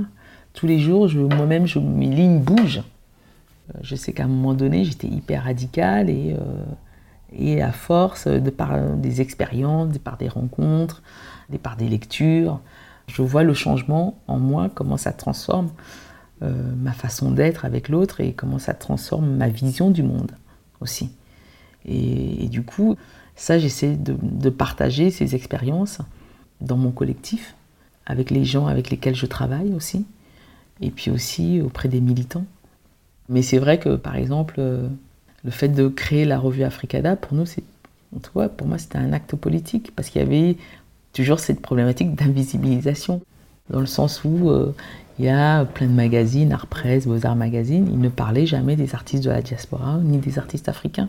Et en même temps, j'arrivais dans une période où en Afrique, il y avait plein de plasticiens, de jeunes plasticiens qui étaient en train de créer des nouvelles pratiques artistiques, qui étaient en train d'innover, mais personne ne parlait d'eux.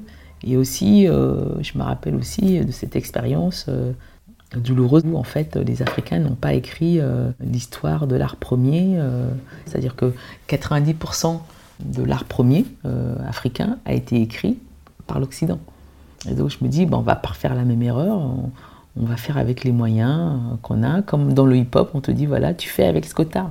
Si tu as juste la rue pour pouvoir créer, bah, tu crées dans la rue.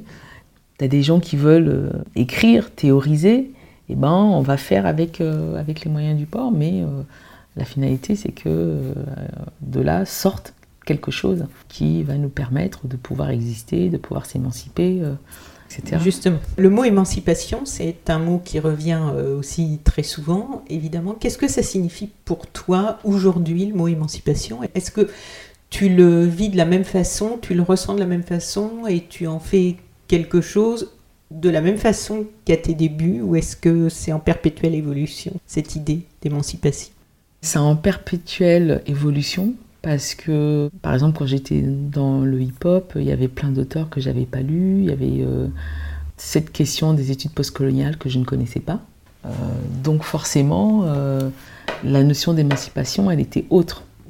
Ma définition de l'émancipation, elle était autre.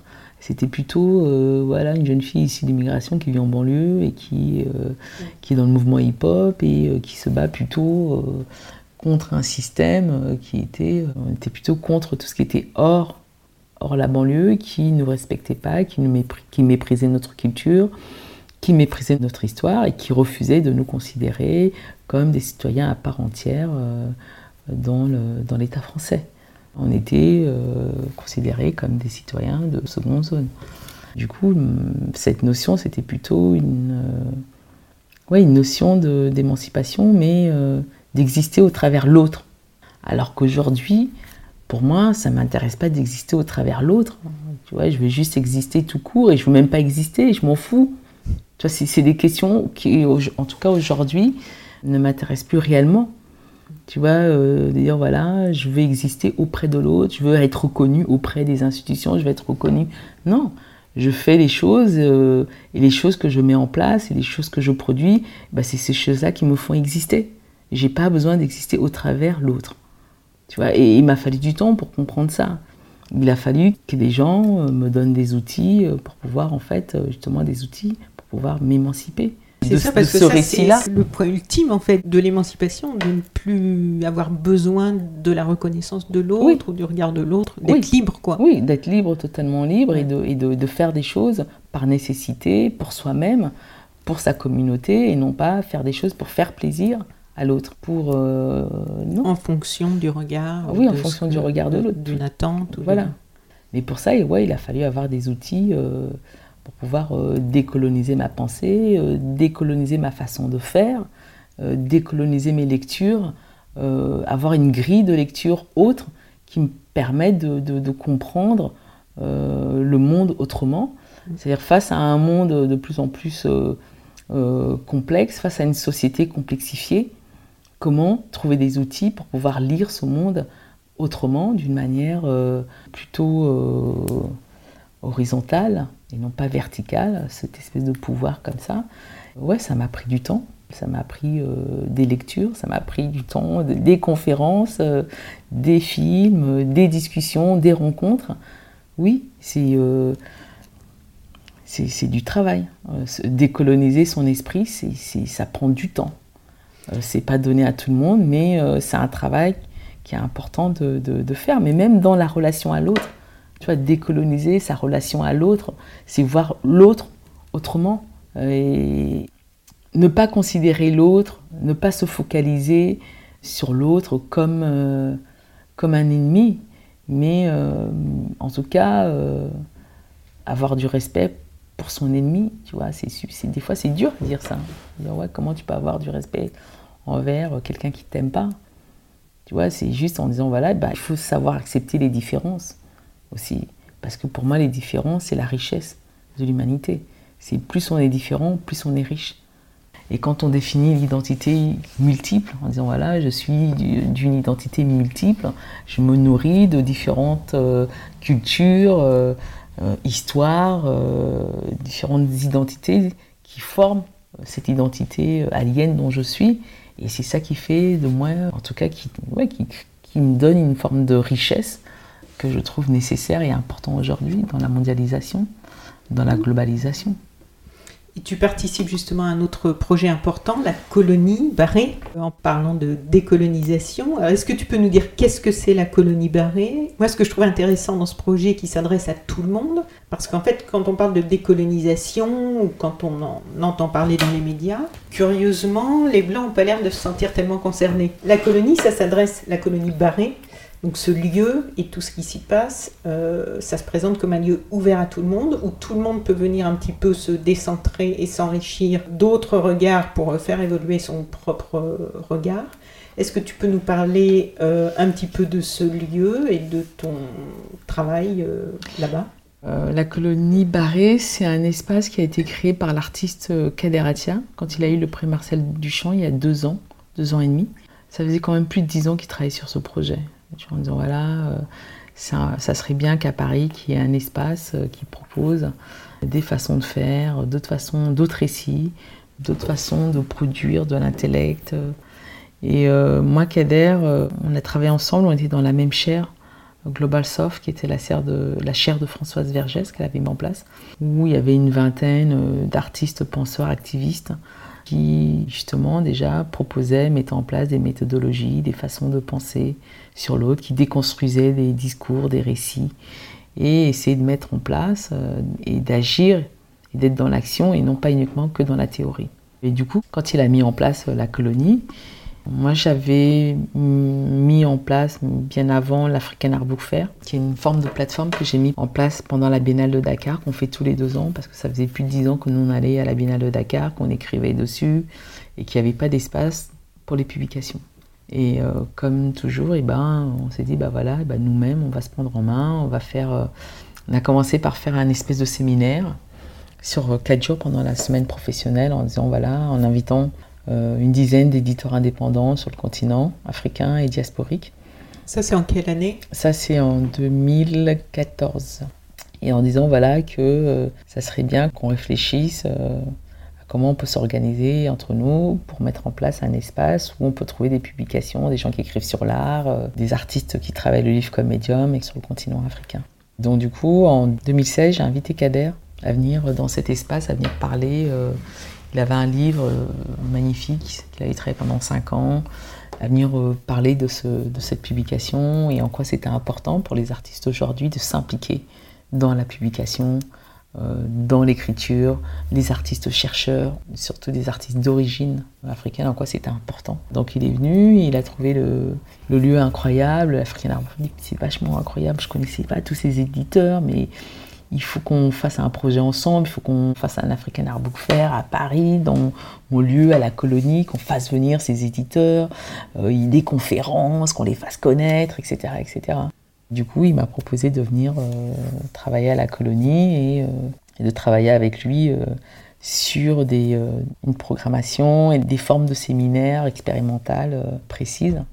Et aussi après, comme j'étais beaucoup impliquée, que je suis très impliquée dans la publication, et la publication aussi en tant que pratique curatoriale. on a mis en place le Salon du Livre d'Art des Afriques qu'on organisait pendant la, FIAC. Et donc, euh, on s'est dit, bah voilà, nous, on va proposer, euh, pendant qu'il y a la FIAC, pendant qu'il y a le marché de l'art, on va proposer le Salon du Livre des Afriques, mais les Afriques dans le sens plutôt euh, de déconstruire les frontières et de repenser et de redéfinir l'Afrique autrement. Nous, ce qu'on appelait l'Afrique, c'était plutôt les non-alignés. C'est-à-dire qu'il pouvait aussi avoir des auteurs des éditeurs euh, brésiliens, anglais, euh, mais qui étaient euh, indépendants, mais qui étaient dans ce discours de non-aligné. Et on les mettait dans, cette Afrique, dans ces Afriques que nous, on avait redéfinies. Et après, euh, Kader, il a eu envie de mettre en place, euh, c'est un projet qui va sortir là, normalement, en janvier 2020. La colonie, en fait, euh, va sortir sa première publication. Et c'est suite à, une conférence que j'avais organisée qui était sur la prostitution coloniale. Et c'est une conférence qui a eu beaucoup de succès. Il y a beaucoup de gens qui nous ont envoyé des mails en disant qu'ils voulaient avoir euh, des informations, qu'ils voulaient avoir plus de renseignements. Et du coup, avec Adam, on s'est dit, bah voilà, le premier livre qu'on va sortir va porter sur cette conférence qui a été organisée à la colonie. Et, euh, mais c'est vrai que c'est un espace euh, de militants. Il est arrivé au bon moment parce qu'on en avait vraiment besoin. On avait besoin d'un espace, on avait l'impression de se sentir chez nous. On pouvait parler des sujets, même les sujets tabous. Des sujets qui fâchent. Des sujets qui fâchent la colonie est pensée comme un laboratoire, tu vois. C'est ça qui est vraiment intéressant parce qu'on peut expérimenter plein de formes. Hmm, pas que des formes artistiques, de militantisme aussi. Euh, et en ça, je trouve ça assez euh, intéressant. Même si maintenant, c'est vrai que c'est un peu euh, recolonisé par les bobos, tout ça et tout. Mais pour moi, ça reste quand même un lieu qui a fait bouger les lignes. Parce que beaucoup d'institutions se sont inspirées de ce qui était produit, de ce qui était fait à la colonie. Même des sujets, des conférences, ils sont mis à s'ouvrir en disant oui, bah, on va parler de la question euh, des coloniales aussi, LGBT, etc., etc. Maintenant, tous les, espaces culturels, mainstream, euh, sont sur ces questions-là. Une fois de plus, je trouve intéressant qu'un lieu comme la colonie, créé par un artiste, bah, arrive à faire bouger les lignes dans, au sein du monde de l'art et, dans les espaces, euh, dans l'industrie culturelle. Et, en ça, c'est une réussite. Est-ce qu'il y a des revues qui t'ont euh, particulièrement marqué, inspiré, avant de toi-même euh, t'engager sur des lignes de African Art Fair ou de Africada ou tout ça? Qu'est-ce qui t'a amené à prendre conscience de l'importance des publications? Bah, moi, je suis une enfant d'Actuel. Euh, le magazine Actuel, euh, parce que c'est là où, quand on est une jeune fille de banlieue, qu'on ne peut pas voyager, qu'on ne peut pas aller aux États-Unis, qu'on ne peut pas aller en Afrique du Sud, c'était euh, au travers, en tout cas, ce magazine Actuel, on pouvait apprendre différentes cultures de par le monde et avec un vrai parti pris, du vrai journalisme, d'enquête il n'y avait pas vraiment de sujet tabou non plus. Il n'y avait pas de sujet tabou. Et Donc puis, créé par Jean-François Bizot. Voilà, et puis moi j'ai eu la chance de, rencontrer Jean-François Bizot, qui nous a beaucoup aidés. Et puis aussi euh, dans le hip-hop, la Radio Nova, c'est la première radio qui accueille euh, tu vois, les jeunes de banlieue pour venir faire des mixtapes, pour venir euh, rapper en live, en direct à la radio. Pas du tout ailleurs. Exactement. Mm.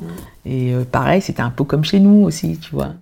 Donc c'est marrant tous, tous, ces lieux, ces espaces euh, euh, où justement on n'était pas... Euh, oui, on était respecté, on était écouté et, on pouvait dialoguer avec l'autre d'une manière égale.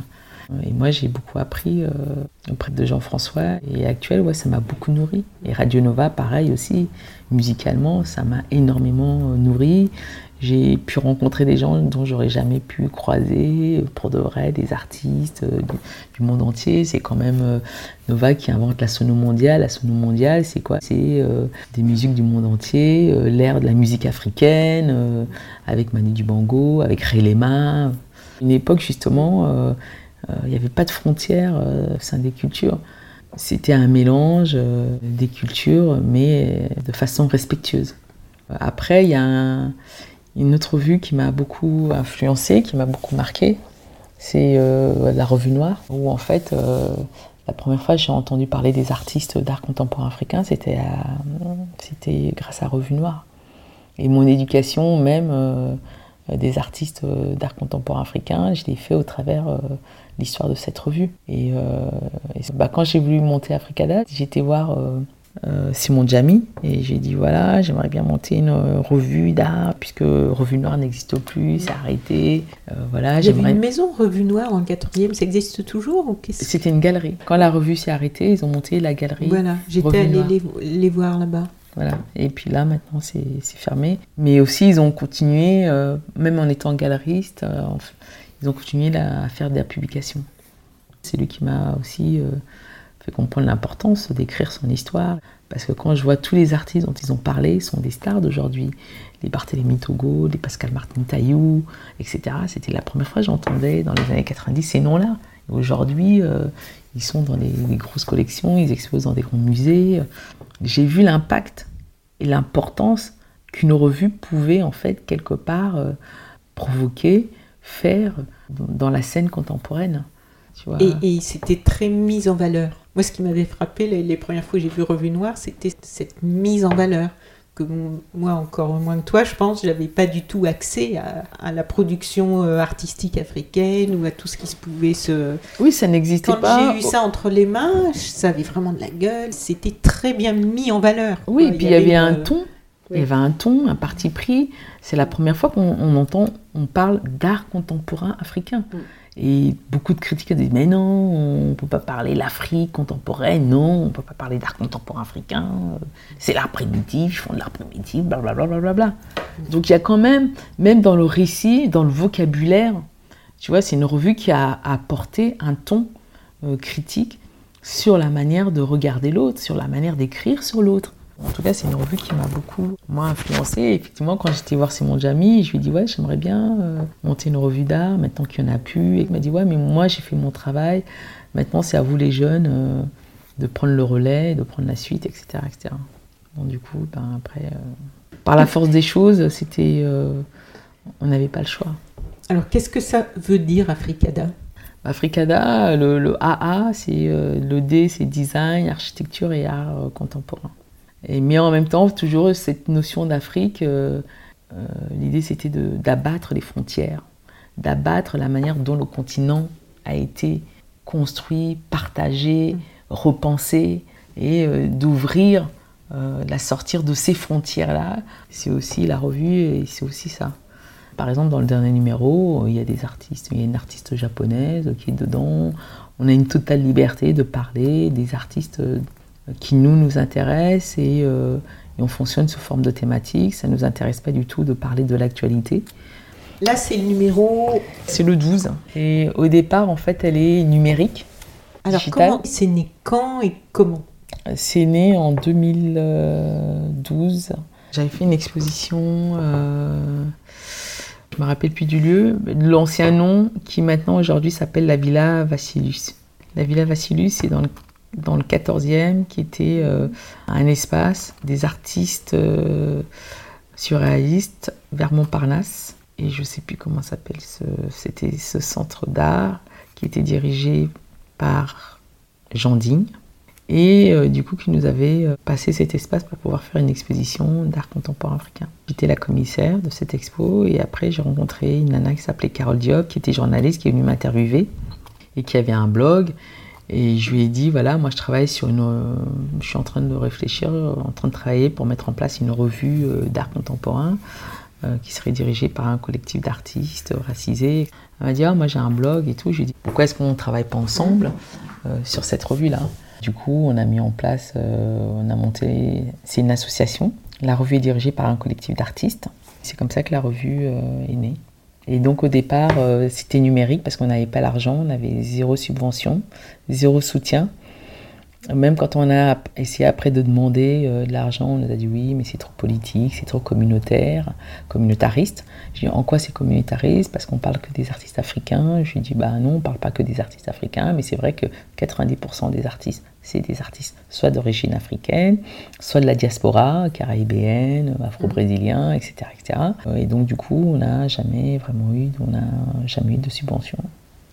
Voilà, de qui que ce soit depuis que voilà qu'on existe.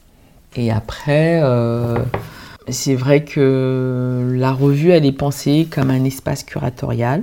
Et c'est une revue qui est assez conceptuelle, dans le sens où euh, à chaque numéro, on expose le contenu en fait euh, du numéro euh, à chaque sortie du numéro, dans un espace d'art, qui était aussi une manière aussi de, de faire découvrir les artistes dont on parlait. C'est ce concept-là qu'on a mis en place d'Act Editorial Live, puisque en fait on s'est rendu compte que les artistes dont on parlait dans la revue, les institutions refusaient d'exposer ces artistes-là, il y avait très peu de galeries qui les représentaient, il y avait très peu de lieux où on pouvait les voir. Et aussi, c'était une manière, euh, au départ, comme la revue était numérique, de rencontrer le public qui nous lisait, de dialoguer avec eux, d'échanger avec eux. Comment aussi. Et de rencontrer les artistes. De rencontrer les artistes. Les artistes, on les rencontrait. Mais de faire rencontrer le public qui lisait notre revue, de faire rencontrer ces artistes-là. Oui. Et enfin, qu'ils puissent, un dialogue puisse exister, qu'ils puissent découvrir réellement, voir ces œuvres dont on parlait dans la revue. Donc la revue, en fait, elle est, de, pensée comme un espace d'exposition. Et aussi, euh, ce qui nous intéressait, c'était comment proposer des nouvelles façons de théoriser sur l'art. Et comment, à partir de ces nouvelles façons de théoriser sur l'art, on pouvait passer de la théorisation à la pratique. Et comment montrer des nouvelles pratiques artistiques non institutionnelles. Et c'est pour ça qu'on est, on a notre propre agenda, notre propre calendrier, qu'on ne dépend pas en fait euh, de l'actualité, des. Euh, Et ça sort tous les combien Parce que c'est un boulot euh, énorme en fait quand même. Ouais, ouais c'est un boulot énorme. On produit deux. Maintenant, on produit comme on est sur papier, on produit deux numéros par an. Mais avant, c'était, on en produisait quatre par an. Il y a 5-6 pages que j'ai pas eu le temps de lire euh, encore hier soir, tard euh, j'y étais. Je l'ai acheté le soir du lancement où, où des artistes étaient donc présents. Je trouve ça passionnant parce qu'en fait c'est vraiment, même pour des personnes comme moi qui ne sont pas dans le monde de l'art euh, et très, comment dire, connaisseurs ou érudits ou tout ça, je trouve que c'est accessible à tout le monde parce qu'en fait ça propose un, pour moi ça propose un voyage qui est très riche et très vivant parce qu'en fait chaque artiste s'exprime et exprime son univers. Il a un petit espace, un espace sur une ou plusieurs pages où il exprime son univers et c'est pas formaté. Il y, a une, vraie liberté puisque ceux qui parlent de musique euh, s'expriment euh, avec des mises en page, des mises en forme qui sont très différentes d'un artiste à l'autre. Ça, je trouve ça vraiment intéressant parce qu'en fait, ça fait un, il y a des gens qui déconnectent en se mettant devant une série Netflix, ce que je peux faire aussi, mais ça propose une vraie déconnexion parce qu'on entre vraiment dans l'univers de tous ces artistes, des univers très personnels, des univers uniques pour chacun, avec des formes d'art différentes, film, musique, poésie, écriture, peinture et même des formes d'art euh, indéfinissable, mixe un peu tout ça. C'est aussi initiatique, enfin en tout cas pour moi ça l'est, parce qu'on entre dans des approches du monde différentes qui sont proposées par chaque artiste, qui sont différentes de par des cultures qui sont différentes de la mienne, mais qui sont aussi différentes, mais qui restent accessibles parce qu'elles sont proposées, expliquées. Il y a une invitation à entrer dedans. Ça, j'ai trouvé ça vraiment très séduisant. Et dans ces approches du monde euh, qui sont différentes, c'est aussi l'univers artistique de chacun qui est différent et qui, évidemment, en, tant qu'art, propose une approche du monde qui nous fait bouger les lignes dans l'esprit du lecteur, ça enrichit, ça ouvre l'esprit, ce qui me semble urgent à l'époque actuelle de travailler là-dessus, par rapport au formatage dont on a parlé plus tôt dans cette interview. Et j'avais envie de te demander, en fait, en, en ayant lu ça, qu'est-ce que toi tu voulais faire et qu'est-ce que tu ne voulais pas faire avec Africana Parce que j'ai eu l'impression qu'il y avait un positionnement aussi de choses que tu n'avais pas envie de faire, pas envie de reproduire quand vous avez créé ça. Bah, L'idée en fait, euh, pour moi Africada, euh, c'est un espace politique, mais en même temps c'est un espace qui appartient aux artistes.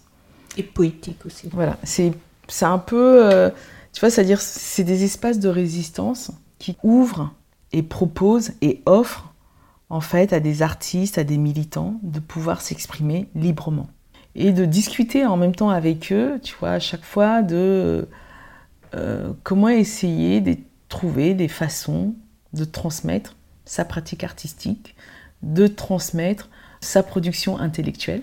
C'est vraiment une revue qui est au service de l'autre. En même temps, c'est vrai qu'il y a quand même une ligne éditoriale, qui est très forte et très présente. Euh, il y a ce côté très conceptuel à chaque fois. Par exemple, le numéro d'avant, la thématique c'était le musée du futur.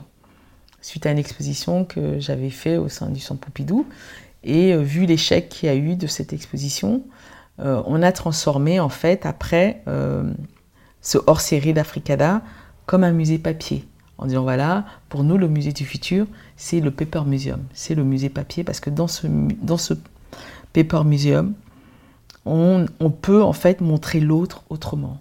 On peut en fait euh, déconstruire des formes de récits, proposer des contre-récits euh, que forcément dans les espaces muséals euh, classiques conservateurs, aujourd'hui c'est impossible. Et aujourd'hui, le Paper Museum te permet de faire tout ça. C'est-à-dire que tu as, plus de liberté dans un musée papier que dans un musée classique euh, où il y a beaucoup d'argent en trois dimensions, etc. etc. Et pour moi, Fricada, c'est un laboratoire. C'est un laboratoire où, qui effectivement, euh, le collectif d'artistes, on expérimente des choses, des pratiques artistiques qui marchent. Des fois, ça ne marche pas du tout. On essaie de théoriser sur nos pratiques artistiques. Et euh, une fois théorisé, on essaie de voir comment, en fait, cette théorisation euh, va agir sur l'autre, sur l'individu ou dans un espace. Comment elle va se manifester autrement? Qui est aussi une manière de repenser les revues du XXIe siècle. Comment une revue, en fait, euh, au XXIe siècle, peut... C'est-à-dire que la personne qui est au contact de la revue, eh ben, ça peut provoquer, faire bouger des choses intérieurement. Par exemple, cette thématique de l'entre-deux-mondes. Euh, oui, parce qu'on n'a pas donné le thème de ce numéro. Le dernier numéro, il porte sur l'entre-deux-mondes, l'art comme arme de guérison. Et en fait, l'entre-deux-mondes, c'est un projet qu'on avait commencé à expérimenter à la colonie, qui était plutôt une programmation que j'avais faite de, performance, qui était de rendre hommage à Édouard Glissant dans le tout-monde. Et en réfléchissant jusqu'au bout du truc, en poussant le truc à l'extrême, en disant oui, mais dans le tout monde, il y a l'entre-deux-mondes. Et l'entre-deux-mondes, ce que nous, on appelle par l'entre-deux-mondes, parce qu'à chaque fois qu'on utilise un terme, on essaye aussi, la, mission de la rue, c'est de le redéfinir. Par rapport à qui, par rapport à où l'on parle, et le terme qu'on va utiliser, à quoi ça correspond, et comment on se réapproprie ce terme, et comment on le redéfinit, nous, par rapport au discours qu'on a envie de mettre en place. En disant, voilà, l'entre-deux-mondes, pour nous, ça représente en fait le monde des initiés. Le monde, en fait, quelque part, euh, des rites euh, de nos ancêtres. C'est pour nous, pendant la période coloniale, c'est un des espaces qui n'a pas été pollué. C'est un des espaces qui n'a pas été, qui a très peu été colonisé parce que pour rentrer dans cet entre-deux-mondes, pour rentrer dans cet espace, soit tu es un initié, soit tu es invité par un initié qui t'initie à certaines pratiques, à certaines rites. Mais tu ne peux pas venir violer comme ça cet espace. qui, peux pas... est invisible quasiment pour ceux qui ne le connaissent pas. Exactement. Et, nié souvent ici. Oui, ou même qui a été longtemps folklorisé mm. par les anthropologues quand ils ont été euh, euh, découvrir l'autre, poser leur caméra, filmer les rites, etc. Et tout. Il y a des, beaucoup de choses qui l'ont échappé. Parce que quelque part, euh, les rites c'est aussi s'opposer à la question de la réappropriation. En disant, ouais, en ce moment, tout ce qu'on produit, les institutions les récupèrent, ils aspirent tout, etc. C'est comme des machines, ça va super vite, ça va plus vite que nous. L'idée, c'était comment, euh, justement, créer des espaces de résistance, des espaces où, en fait, euh, si tu n'es pas invité, si tu n'as pas été initié, ou si tu ne portes pas ça en toi, tu peux pas venir prendre comme ça. Tu vas prendre quelque chose, mais tu vas pas prendre l'essence. L'essence est difficile. Et c'est pour ça qu'on a euh, toute l'année, là, on travaille sur cette question de, du care, du soin, prendre soin de l'autre, prendre soin de la collection. Euh, qu'est-ce que ça sous-entend dans une société euh, aujourd'hui très individualiste, où on monte les, les, pauvres contre les pauvres, les uns contre les autres, les migrants, etc. Et tout. Nous, on se dit, bah non, il faut plutôt repenser la relation à l'autre. L'autre, cet autre qu'on ne connaît pas, qui est différent de nous comment on peut prendre soin de cet autre-là qui est différent. Nous, à un moment, on s'est dit oui, effectivement, à un moment donné, on nous a appris que tous les rites, tous ces, choses-là, c'était le folklore, qu'il fallait pas du tout euh, euh, en parler, qu'il fallait même pas du tout questionner, que c'était has-been, etc., etc. Parce qu'en fait, la solution, elle se trouvait là pour nous. La force, elle se trouve là. C'est là où on peut puiser une énergie, c'est là où on peut euh, se renforcer, se soigner se ressourcer Se ressourcer dans ces espaces-là.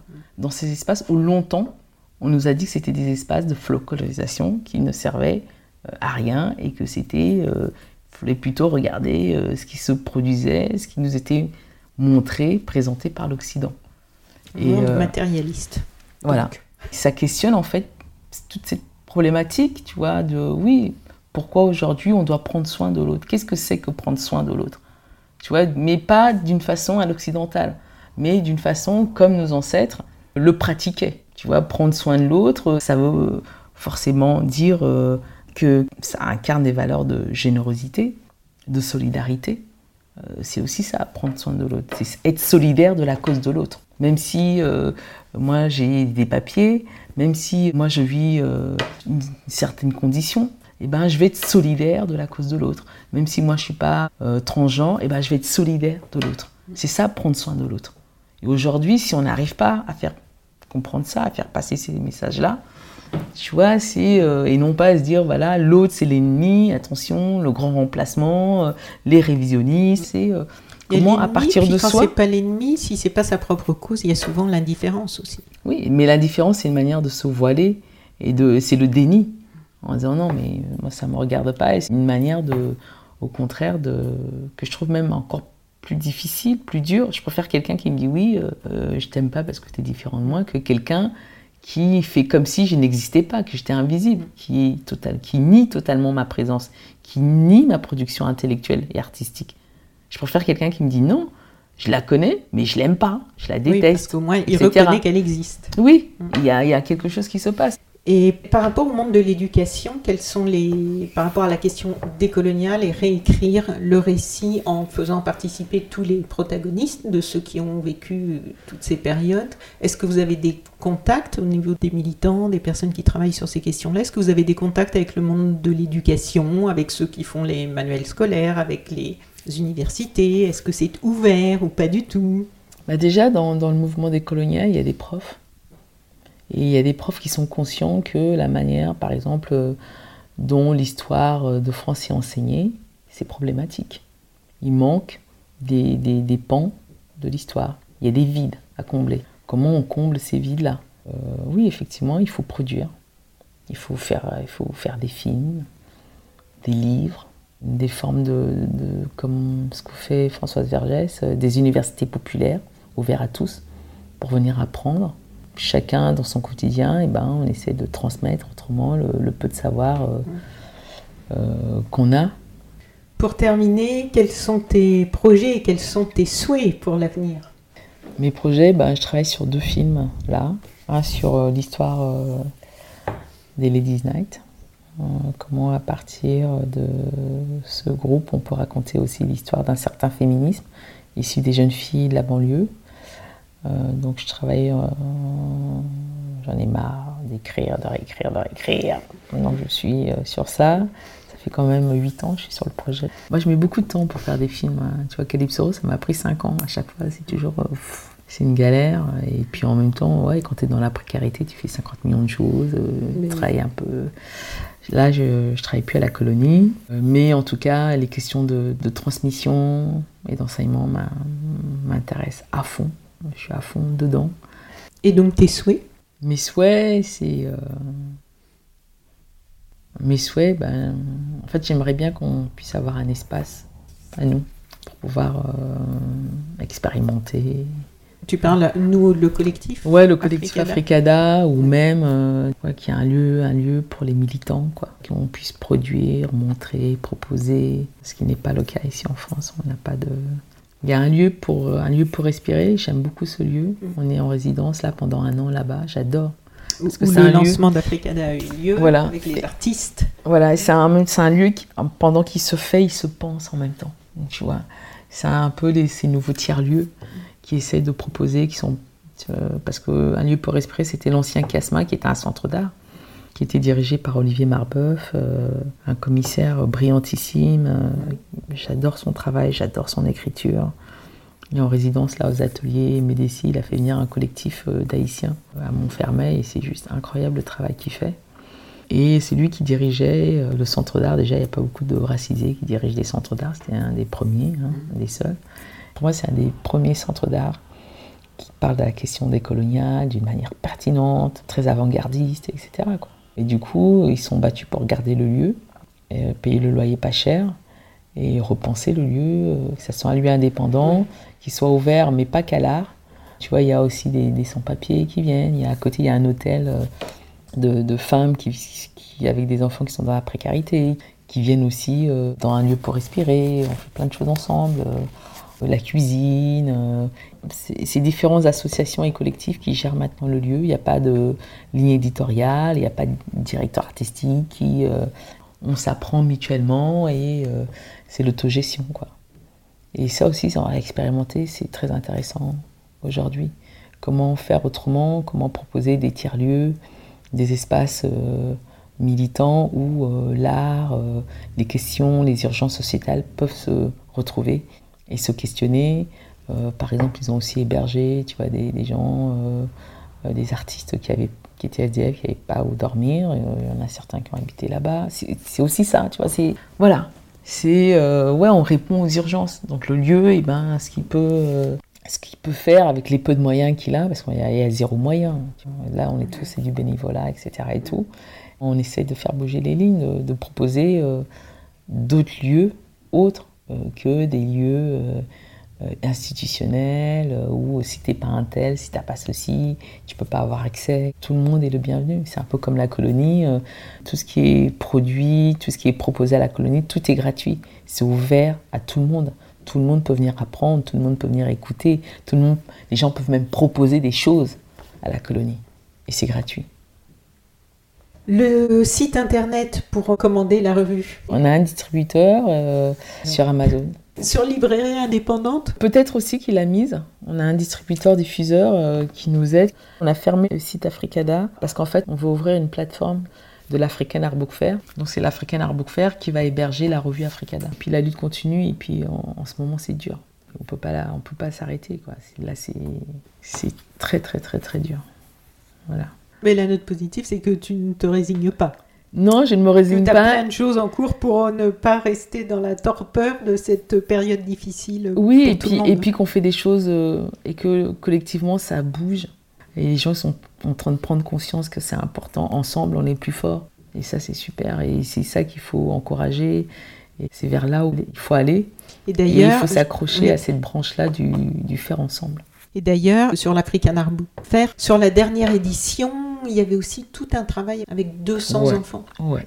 C'est incroyable. Ça, c'est magnifique. Donc, ça fait partie de tout ce ah qui sort de tout ce que tu fais et de ce que vous faites ensemble et qui est. Ah non, c'est euh, magnifique. Un travail, on peut dire, dans l'ombre par rapport aux gens qui sont ici. Ah oui, non, ils connaissent. Mais qui est un travail extraordinaire de terrain et de. Et mais tu vois, par exemple, tu parlais de stratégie, de, de, de cette obsession d'être visible, etc. C'est vrai qu'à un moment donné, on a, il y avait cette option, on voulait absolument être visible, donc on a fait plein de choses avec les institutions. Mais à un moment donné, on s'est rendu compte aussi, avec cette question de réappropriation, qu'il fallait qu'on change de stratégie. Et que du coup, euh, Africada, on a décidé d'être dans le secret. C'est-à-dire que cette question de visibilité, tu vois, elle est passée au second plan. Puis ça fait deux ans qu'on travaille comme ça. C'est vrai, il y a plein de gens qui disent oui, c'est dommage, il y a plein de gens qui ne vous connaissent pas, tout ça et tout. Je dis oui, mais quand les gens, c'est quand les gens ils veulent avoir des infos, ils cherchent, ils trouvent. Et il y a des gens qui nous trouvent. Donc voilà. Voilà. mais c'est vrai que cette histoire euh, à Dakar avec les enfants, euh, ça m'a, j'étais très touchée. J'ai, à un moment, j'ai failli avoir les larmes aux yeux parce que on, on fait l'African Art Book Fair dans des conditions difficiles. On n'a pas beaucoup de subventions. C'est vraiment le collectif, c'est l'énergie, c'est le militantisme. On doit faire parce que ça doit se faire. Et euh, c'est vrai que l'année dernière, là, cette, expérience avec euh, les 200 gamins, avec des gamins qui avaient entre 5 ans et 13 ans, et l'idée c'était de leur faire faire un livre d'artiste. Et quand tu vois comment ils, comment ils écoutaient, tu vois, l'artiste qui était en train de faire le workshop, l'atelier, etc. Nadia Valentine. Nadia Valentine, c'était incroyable. Ils étaient vraiment à l'écoute. Euh, il n'y avait pas genre on fait n'importe quoi, on crie, on n'écoute pas, on se tend l'air. C'était gens, ils écoutaient. Et à la fin, ils étaient tous heureux parce que pour certains, c'est-à-dire tu produis un livre alors que chez toi, tu n'as jamais eu de livre chez toi. Tu n'as pas de livre dans ta maison pour des gamins qui n'ont jamais eu de livre chez eux et de ramener un livre, ils ont fabriqué eux-mêmes. Mais c'est juste un truc de dingue. On ne peut pas savoir comment. Euh, pour nous, Parce qu'on a l'habitude, on vit dans des livres. Tu vois, moi j'ai des, cartes, on lit Ben partout, oui, comme etc. beaucoup de choses qu'on a en France, on a l'habitude et on Voilà. se rend pas compte qu'il y a une grande partie du monde qui n'a pas accès à Qui- tout ce qu'on a. Oui, il y a des, des gamins, tu vois, c'est-à-dire tu rentres, tu rentres dans plein de maisons aujourd'hui, même ici en France maintenant. hein, tu vas dans certains quartiers, tu rentres dans plein de maisons, il n'y a pas de livres. Donc tu vois, tu as un gamin qui vient, qui fait un atelier, tu vois, pendant la Biennale de Dakar, et à la fin de l'atelier, il rentre chez lui, il ramène un livre, et c'est son... Qu'il a fait. qu'il a fait lui-même, c'est son histoire, avec ses dessins, avec des collages, des trucs qu'il a bricolé. Et c'est le premier livre qui rentre dans la maison. Et ça, c'est juste magnifique. Et du coup, ça vaut le coup de se battre pour ça aussi. Quand on voit des choses comme ça, quand on est au contact des choses comme ça, même si on galère, même si on est dans la précarité, ça vaut quand même le coup de- de- d'être dans le faire et de ne pas attendre d'avoir les moyens pour pouvoir faire des choses, pour faire bouger les choses. Pascal Obolo, merci beaucoup Ouais, bah ce fut un plaisir d'échanger avec toi. pour euh, cette longue interview et tout ce monde très riche que je suis ravie que tu nous donnes l'occasion de partager. Bonne continuation. Ouais, merci. Au revoir. Au revoir. Chers auditeurs, si vous avez apprécié cet entretien, merci de mettre 5 étoiles au podcast de So Sweet Planet sur iTunes. N'oubliez pas de vous abonner soit à la newsletter sur sosweetplanet.com ou sur iTunes au podcast ou les deux pour être informé des prochains podcasts mis en ligne. À bientôt.